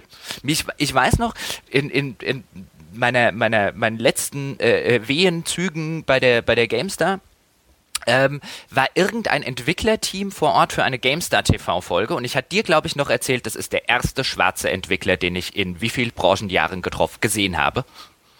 Da ist es mir nämlich aufgefallen. Das war der erste. Also auch das, also ich finde halt die Zusammensetzung dieser Entwicklerschienen, sie ist extrem weiß, also so extrem weiß und männlich geprägt, ähm, äh, dass man sich über äh, äh verschiedene, äh, ich sag mal, Klischees und äh, äh, Ausprägungen überhaupt keine Gedanken machen muss. Also wo die herkommen. Das ist halt einfach eine, also ich, ich kenne keine andere Industrie, offen gestanden, die so weiß und männlich geprägt ist wie die. Jetzt kenne ich äh, natürlich auch nicht äh, wahnsinnig viele andere Industrien so intim wie die Spielebranche, aber äh, das stimmt, also was du sagst, stimmt. Frauen sind tatsächlich sogar noch häufiger anzutreffen als äh, ja als Schwarze. Also ich habe schon äh, so über die Zeit ein paar getroffen. Ich glaube sogar mal einen bei Assassin's Creed, wenn ich mich nicht irre. Aber es ist tatsächlich sehr sehr selten. Das das stimmt. Also das ist, äh, ist zumindest ein, also äh, äh, nicht, dass nicht, dass da draußen jemand denkt, also das ist jetzt kein, kein politisches Statement oder eine politische Aussage, das ist einfach nur die, die, die, die Fakten konstatiert. Ähm, und also diese, ich weiß auch, also offen gestanden, also das, äh, was ich zum Beispiel mal interessant fände, wäre tatsächlich, da gibt ich weiß nicht, ob, ob, ob das, ob das, ob das überhaupt gemacht wird. Da müssen wir wahrscheinlich mit einem, mit einem äh, US-amerikanischen ähm, äh, äh, Soziologen sprechen. Ähm, aber ich finde zum Beispiel diesen, diesen eklatanten Mangel an Schwarzen in der amerikanischen Spieleindustrie interessant. Also wollen die keine Spieleentwickler werden? Ist da irgendwo eine, eine, eine soziologische, gesellschaftliche Hürde, die die nicht erklimmen können? Gehen die, äh, also keine Ahnung. Das finde ich aber extrem spannend, weil du ja in der amerikanischen Gesellschaft merkst, und, und, und siehst insbesondere in den letzten Jahren und äh, äh, gerade wie, wie, wie, wie viel Wert da natürlich auch gelegt wird. Ich meine, mit sowas wie Affirmative Action äh, äh, und Co., also mit politischen Maßnahmen, die noch dazu geneigt sind, dass man, dass äh, äh, eben ein, ein gewisser Prozentsatz von, von, von Afroamerikanern besetzt wird und so weiter und so fort. Ähm, wo man dann halt auch merkt, dass die, dass die in, in, in vielen Bereichen des gesellschaftlichen, politischen und Arbeitslebens halt eine, eine, eine sehr repräsentative Rolle spielen. Und im Spielebereich Bereich null. 0,0. Und ich wüsste gerne, woher, woran das liegt. Ich hätte noch nicht mal irgendwie eine, also ich, ja, ich hätte eine Theorie, aber die Theorie oder die Theorien, die ich jetzt mache, wären halt so sehr äh, äh out of thin air, dass ich sie dann lieber lasse. Aber das finde ich, das finde ich zum Beispiel ganz interessant. Auch bei Frauen übrigens. Also auch da würde man ja vielleicht annehmen, dass da äh, äh, in der, in der Zwischenzeit eine zumindest etwas der Öffnung dieses Mediums stattgefunden hat, aber zumindest bei den Entwicklern, ja, sie sind öfter repräsentiert als Männer, aber äh, immer noch sowas von kolossal unterrepräsentiert. Ja, ist schwierig, ja. keine Ahnung. Ich meine, äh, wüsste ich jetzt auch nicht, ehrlich gesagt. Sowas kann ja sogar alleine schon äh, äh, regionale Gründe haben. Also wenn jetzt Entwicklungsstudios zum Beispiel sich konzentrieren würden in einer Region mit einem niedrigen schwarzen Bevölkerungsanteil. Nur mal so. Also es muss nicht eine, eine tatsächliche äh, Selektion innerhalb dieser Branche in irgendeiner Form sein das, das, das, das könnte man jetzt so denken, aber das wäre jetzt wieder einer der Punkte, wo ich jetzt sagen würde, also aus zumindest meiner Kenntnis, Studium und diesem ganzen, diesem ganzen Kram ist es äh, angesichts der, der in den USA üblichen Migration eigentlich kein, kein äh, Hindernis. In irgendwie, in der Regel sind, sind, sind Firmen nicht zusammengesetzt, äh, insbesondere wenn sie größer sind, aus was jetzt im Umkreis, äh, äh wie sich der Umkreis zusammensetzt, weil dort solche, solche Arbeitsmigrationsbewegungen hin von, ich äh, ziehe halt 3000 Kilometer weit um, sozusagen ziemlich üblich und an der Tagesordnung sind. Ja, das stimmt auch wieder. Zumal also man das auch so, ja. zumindest ja auch immer den Eindruck bekommt, dass da eine, eine sehr starke äh, Flexibilität existiert. Also wenn man sieht, wie die Leute so zwischen den Studios teilweise sogar international hin und her wechseln, so aus USA nach Schweden und sonst irgendwo hin. Äh, also auch keine Ahnung. Also auch Crytek hat ja ein sehr internationales Team jetzt ja. äh, in Deutschland stationieren können. Ähm, von daher äh, gebe ich dir recht, aber ich wollte eigentlich nur darauf hinaus, man, äh, es, es, könnte theoretisch ja auch harmlose Erklärungen geben.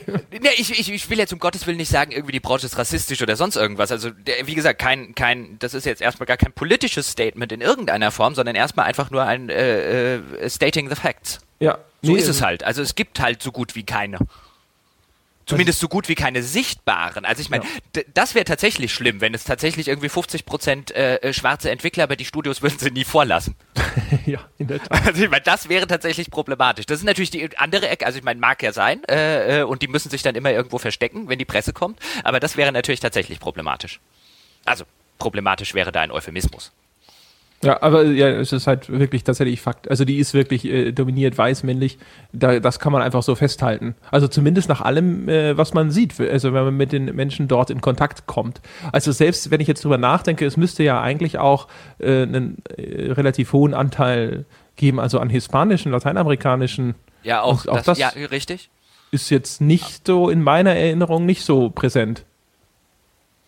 Nee, also wie gesagt, also die, die, die äh, äh, äh, äh, asiatische Herkunft, also ich sage jetzt Herkunft, das ist natürlich auch äh, bescheuert, aber deswegen, weil's, weil man es im, im amerikanischen Sprachgebrauch so sagen würde.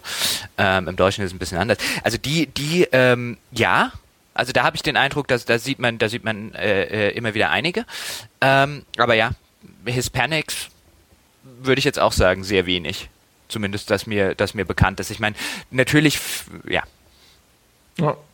Ja. Ja. Ne? Weiß, genau. weiß, weiß auch nicht, woher das kommt. Also das fände ich, das fände ich so auf so einer, finde ja immer so solche Sachen, wie, wie sich so eine, so eine Branche soziologisch zusammensetzt, das finde ich ja immer eigentlich ganz interessant, ähm, äh, wo die, wo die Protagonisten einer Branche herkommen, weil wo man herkommt, bestimmt selbstverständlich auch äh, den Output. Ähm, also das interessiert mich. Mich interessiert es weniger aufgrund einer, dass ich nachher eine Diskussion darüber führen will, ist die Spielebranche rassistisch? Ja, nein, sondern ich finde es ja viel, viel spannender dahingehend, wenn du den, wenn du den Output bewerten willst, hilft es meistens, sich die Herkunft derjenigen anzugucken, die ihn, die ihn gemacht haben. Weil meistens äh, äh, erklärt das zumindest das ein oder andere. Man müsste mal schauen, es gibt ja, vermute ich jetzt einmal mal, wahrscheinlich sogar Statistiken oder sowas über sowas, also wie so die Zusammensetzung der Branche ist. Das äh, weiß ich gar nicht. Also in den USA zumindest wäre, würde man so eine Statistik heutzutage aus, aus äh, Rassismusgründen äh, äh, sehr komisch angucken. Also in, in Amerika ist sowas zum Beispiel mittlerweile recht problematisch. Ich könnte mir aber trotzdem vorstellen, weil es gibt äh, immer mal wieder ja so Untersuchungen oder auch Diskussionen darüber, äh, wie eben die Zusammensetzung der Spielebranche ist. In der Vergangenheit wurde da häufig eben auch über den Frauenanteil diskutiert. Ich könnte mir schon vorstellen, dass da zumindest mal versucht wurde, irgendwo so einen Zensus zu machen, wie denn überhaupt jetzt die Zusammensetzung der Branche insgesamt ist. Ich glaube übrigens, jetzt fällt mir auch ein, ich glaube bei den Entwicklern von, ah, bringe ich nicht mehr ganz zusammen, egal. Äh, ich sag's mal lieber nicht. Okay. Ja, aber äh, beim, beim, beim Frauenanteil, ich meine, das ist natürlich dann auch so eine Sache, wenn du jetzt so, wenn du jetzt so Feminismuskritik an der, an der, der Spieleindustrie an, anschaust, so Sarkeesian und Co., dann, äh, das soll jetzt natürlich nicht, nicht, weißt du, dann, dann kann man sich einerseits natürlich auch, auch denken ein, naja, wenn, wenn, wenn, wenn, wenn das störend ist, dann müsste man aber fragen, warum sind denn nicht mehr Frauen dabei, das zu ändern? Also die Möglichkeit, ich habe jetzt nicht den Eindruck, dass die, dass die Branche irgendwie sagt, nee, nee, also eine Frau kommt mir hier nicht in mein Entwicklerstudio. Ähm, ähm, also wenn man, also diese, diese Unterrepräsentation, die ist ja auch zumindest zum Teil, auch wenn das die Kritik nicht weniger valide macht, äh, ist ja zum Teil auch dahingehend, dass es halt einfach offensichtlich zu wenig Frauen gibt, die sich dafür interessieren und das machen wollen. Zumindest bislang. Das wird sich ja hoffentlich dann irgendwann noch ändern. Aber zumindest bislang ähm, äh, ist es ja so. Und wenn, wenn ich mich zum Beispiel umgucke, scheint es ja, ob das jetzt Rihanna Pratchett zum Beispiel ist oder die, die Autorin, deren Namen mir nicht einfällt, von Uncharted, äh, die da dann weggegangen ist, äh, Amy, irgendwas heißt sie, glaube ich, ähm, ist es ja nicht so, als würden es Frauen in dieser Industrie nicht an leitende an, an leitende kreative Stellen schaffen. Die schaffen das ja durchaus. Ähm, aber es gibt nur sehr wenige, die das offensichtlich wollen. Ja, wobei das ist ja immer so eine Henne-Ei-Diskussion, ja. Wenn so eine Zusammensetzung erstmal hergestellt ist, dann äh, führt das dazu, dass die, die prominenten Leuchtturmfiguren in der Branche stammen dann eben aus dem gleichen Umfeld. Das heißt, äh, die, wo, wo junge Menschen sehen, hey, so wie der will ich auch mal werden, wo es dann häufig ja eben so ist, dass wenn das Leute sind, die aus deinem gleichen Kulturkreis kommen, dann ist das effektiver das äh, bestimmt Klar. ein bisschen den Nachwuchs, ja. Wenn eine Frau ein Unternehmen, wenn sie da ein Vorstellungsgespräch hat und feststellt, sie wäre dann hinter die einzige Frau, hat sie vielleicht weniger Bock da drauf und so weiter und so fort. Das ist ja ein bisschen komplex, wie, wo sich dann eine Sache äh, aus der anderen ergibt. Ne, dass das ein komplexes, äh, eine komplexe Problematik ist, keine Frage. Ja. Will jetzt auch nicht sagen, dass es da irgendwie eine einfache, dass es da eine, dass es da eine einfache Lösung gäbe, aber ich glaube, es würde tatsächlich de, der Problematik in dem Fall durchaus helfen, wenn es mehr Frauen gäbe, die einfach sagen würden, in der Spieleindustrie will, will ich, will ich arbeiten. Weil ich glaube, dann wären die auch relativ schnell stärker repräsentiert. Das kann gut sein. Aber das wäre eine Diskussion äh, für einen anderen für, Tag, ja. hätte ich gesagt. Äh, was äh, dringend auch äh, stärker repräsentiert sein muss, meine Damen und Herren, sind zum Beispiel Fünf-Sterne-Bewertungen auf iTunes, was diesen Podcast angeht. Äh, davon kann es auch nie genug geben. Ja, das ist ja dann auch zum Beispiel äh, Ausdruck einer gewissen Diversität, ja, was Geschmackselitarismus angeht zum Beispiel. Deswegen gehen Sie los, geben Sie diesem Podcast die verdiente Fünf-Sterne-Wertung, TM. Falls Sie danach Lust haben, noch mehr für den Podcast zu tun, besuchen Sie unsere Webseite gamespodcast.de. Dort gibt es einen Link zu unserem Patreon-Account und dort können Sie dann Unterstützer des Podcasts werden. Ab einem Dollar aufwärts. Das ist quasi wie, als würde man den Podcast monatlich abonnieren. Und damit helfen Sie dabei äh, mit, dass es diesen Podcast mit all den fantastischen, interessanten, angedeuteten Problemstellungen der Branche auch in Zukunft gibt. Ähm, außerdem weisen wir darauf hin, dass es auf gamespodcast.de auch unser Forum gibt. Unser Forum ist extrem empfehlenswert. Viele intelligente Menschen diskutieren dort über Spiele. Es ist, behaupten wir jetzt einfach mal so, das beste Spieleforum im deutschsprachigen Internet, wenn es um Spiele geht und wahrscheinlich auch um jedes andere Thema. Und jeder Tja, jeder beschneidet sich nur selbst, ja. Er schneidet sich ins eigene Fleisch, wenn er dieses Forum nicht besucht. Ja, das war's, glaube ich, dann äh, mit meinem Sermon zum Abschluss. Und das war's damit auch für diese Woche. Wir hören uns nächste Woche wieder, meine Damen und Herren. Bis dahin.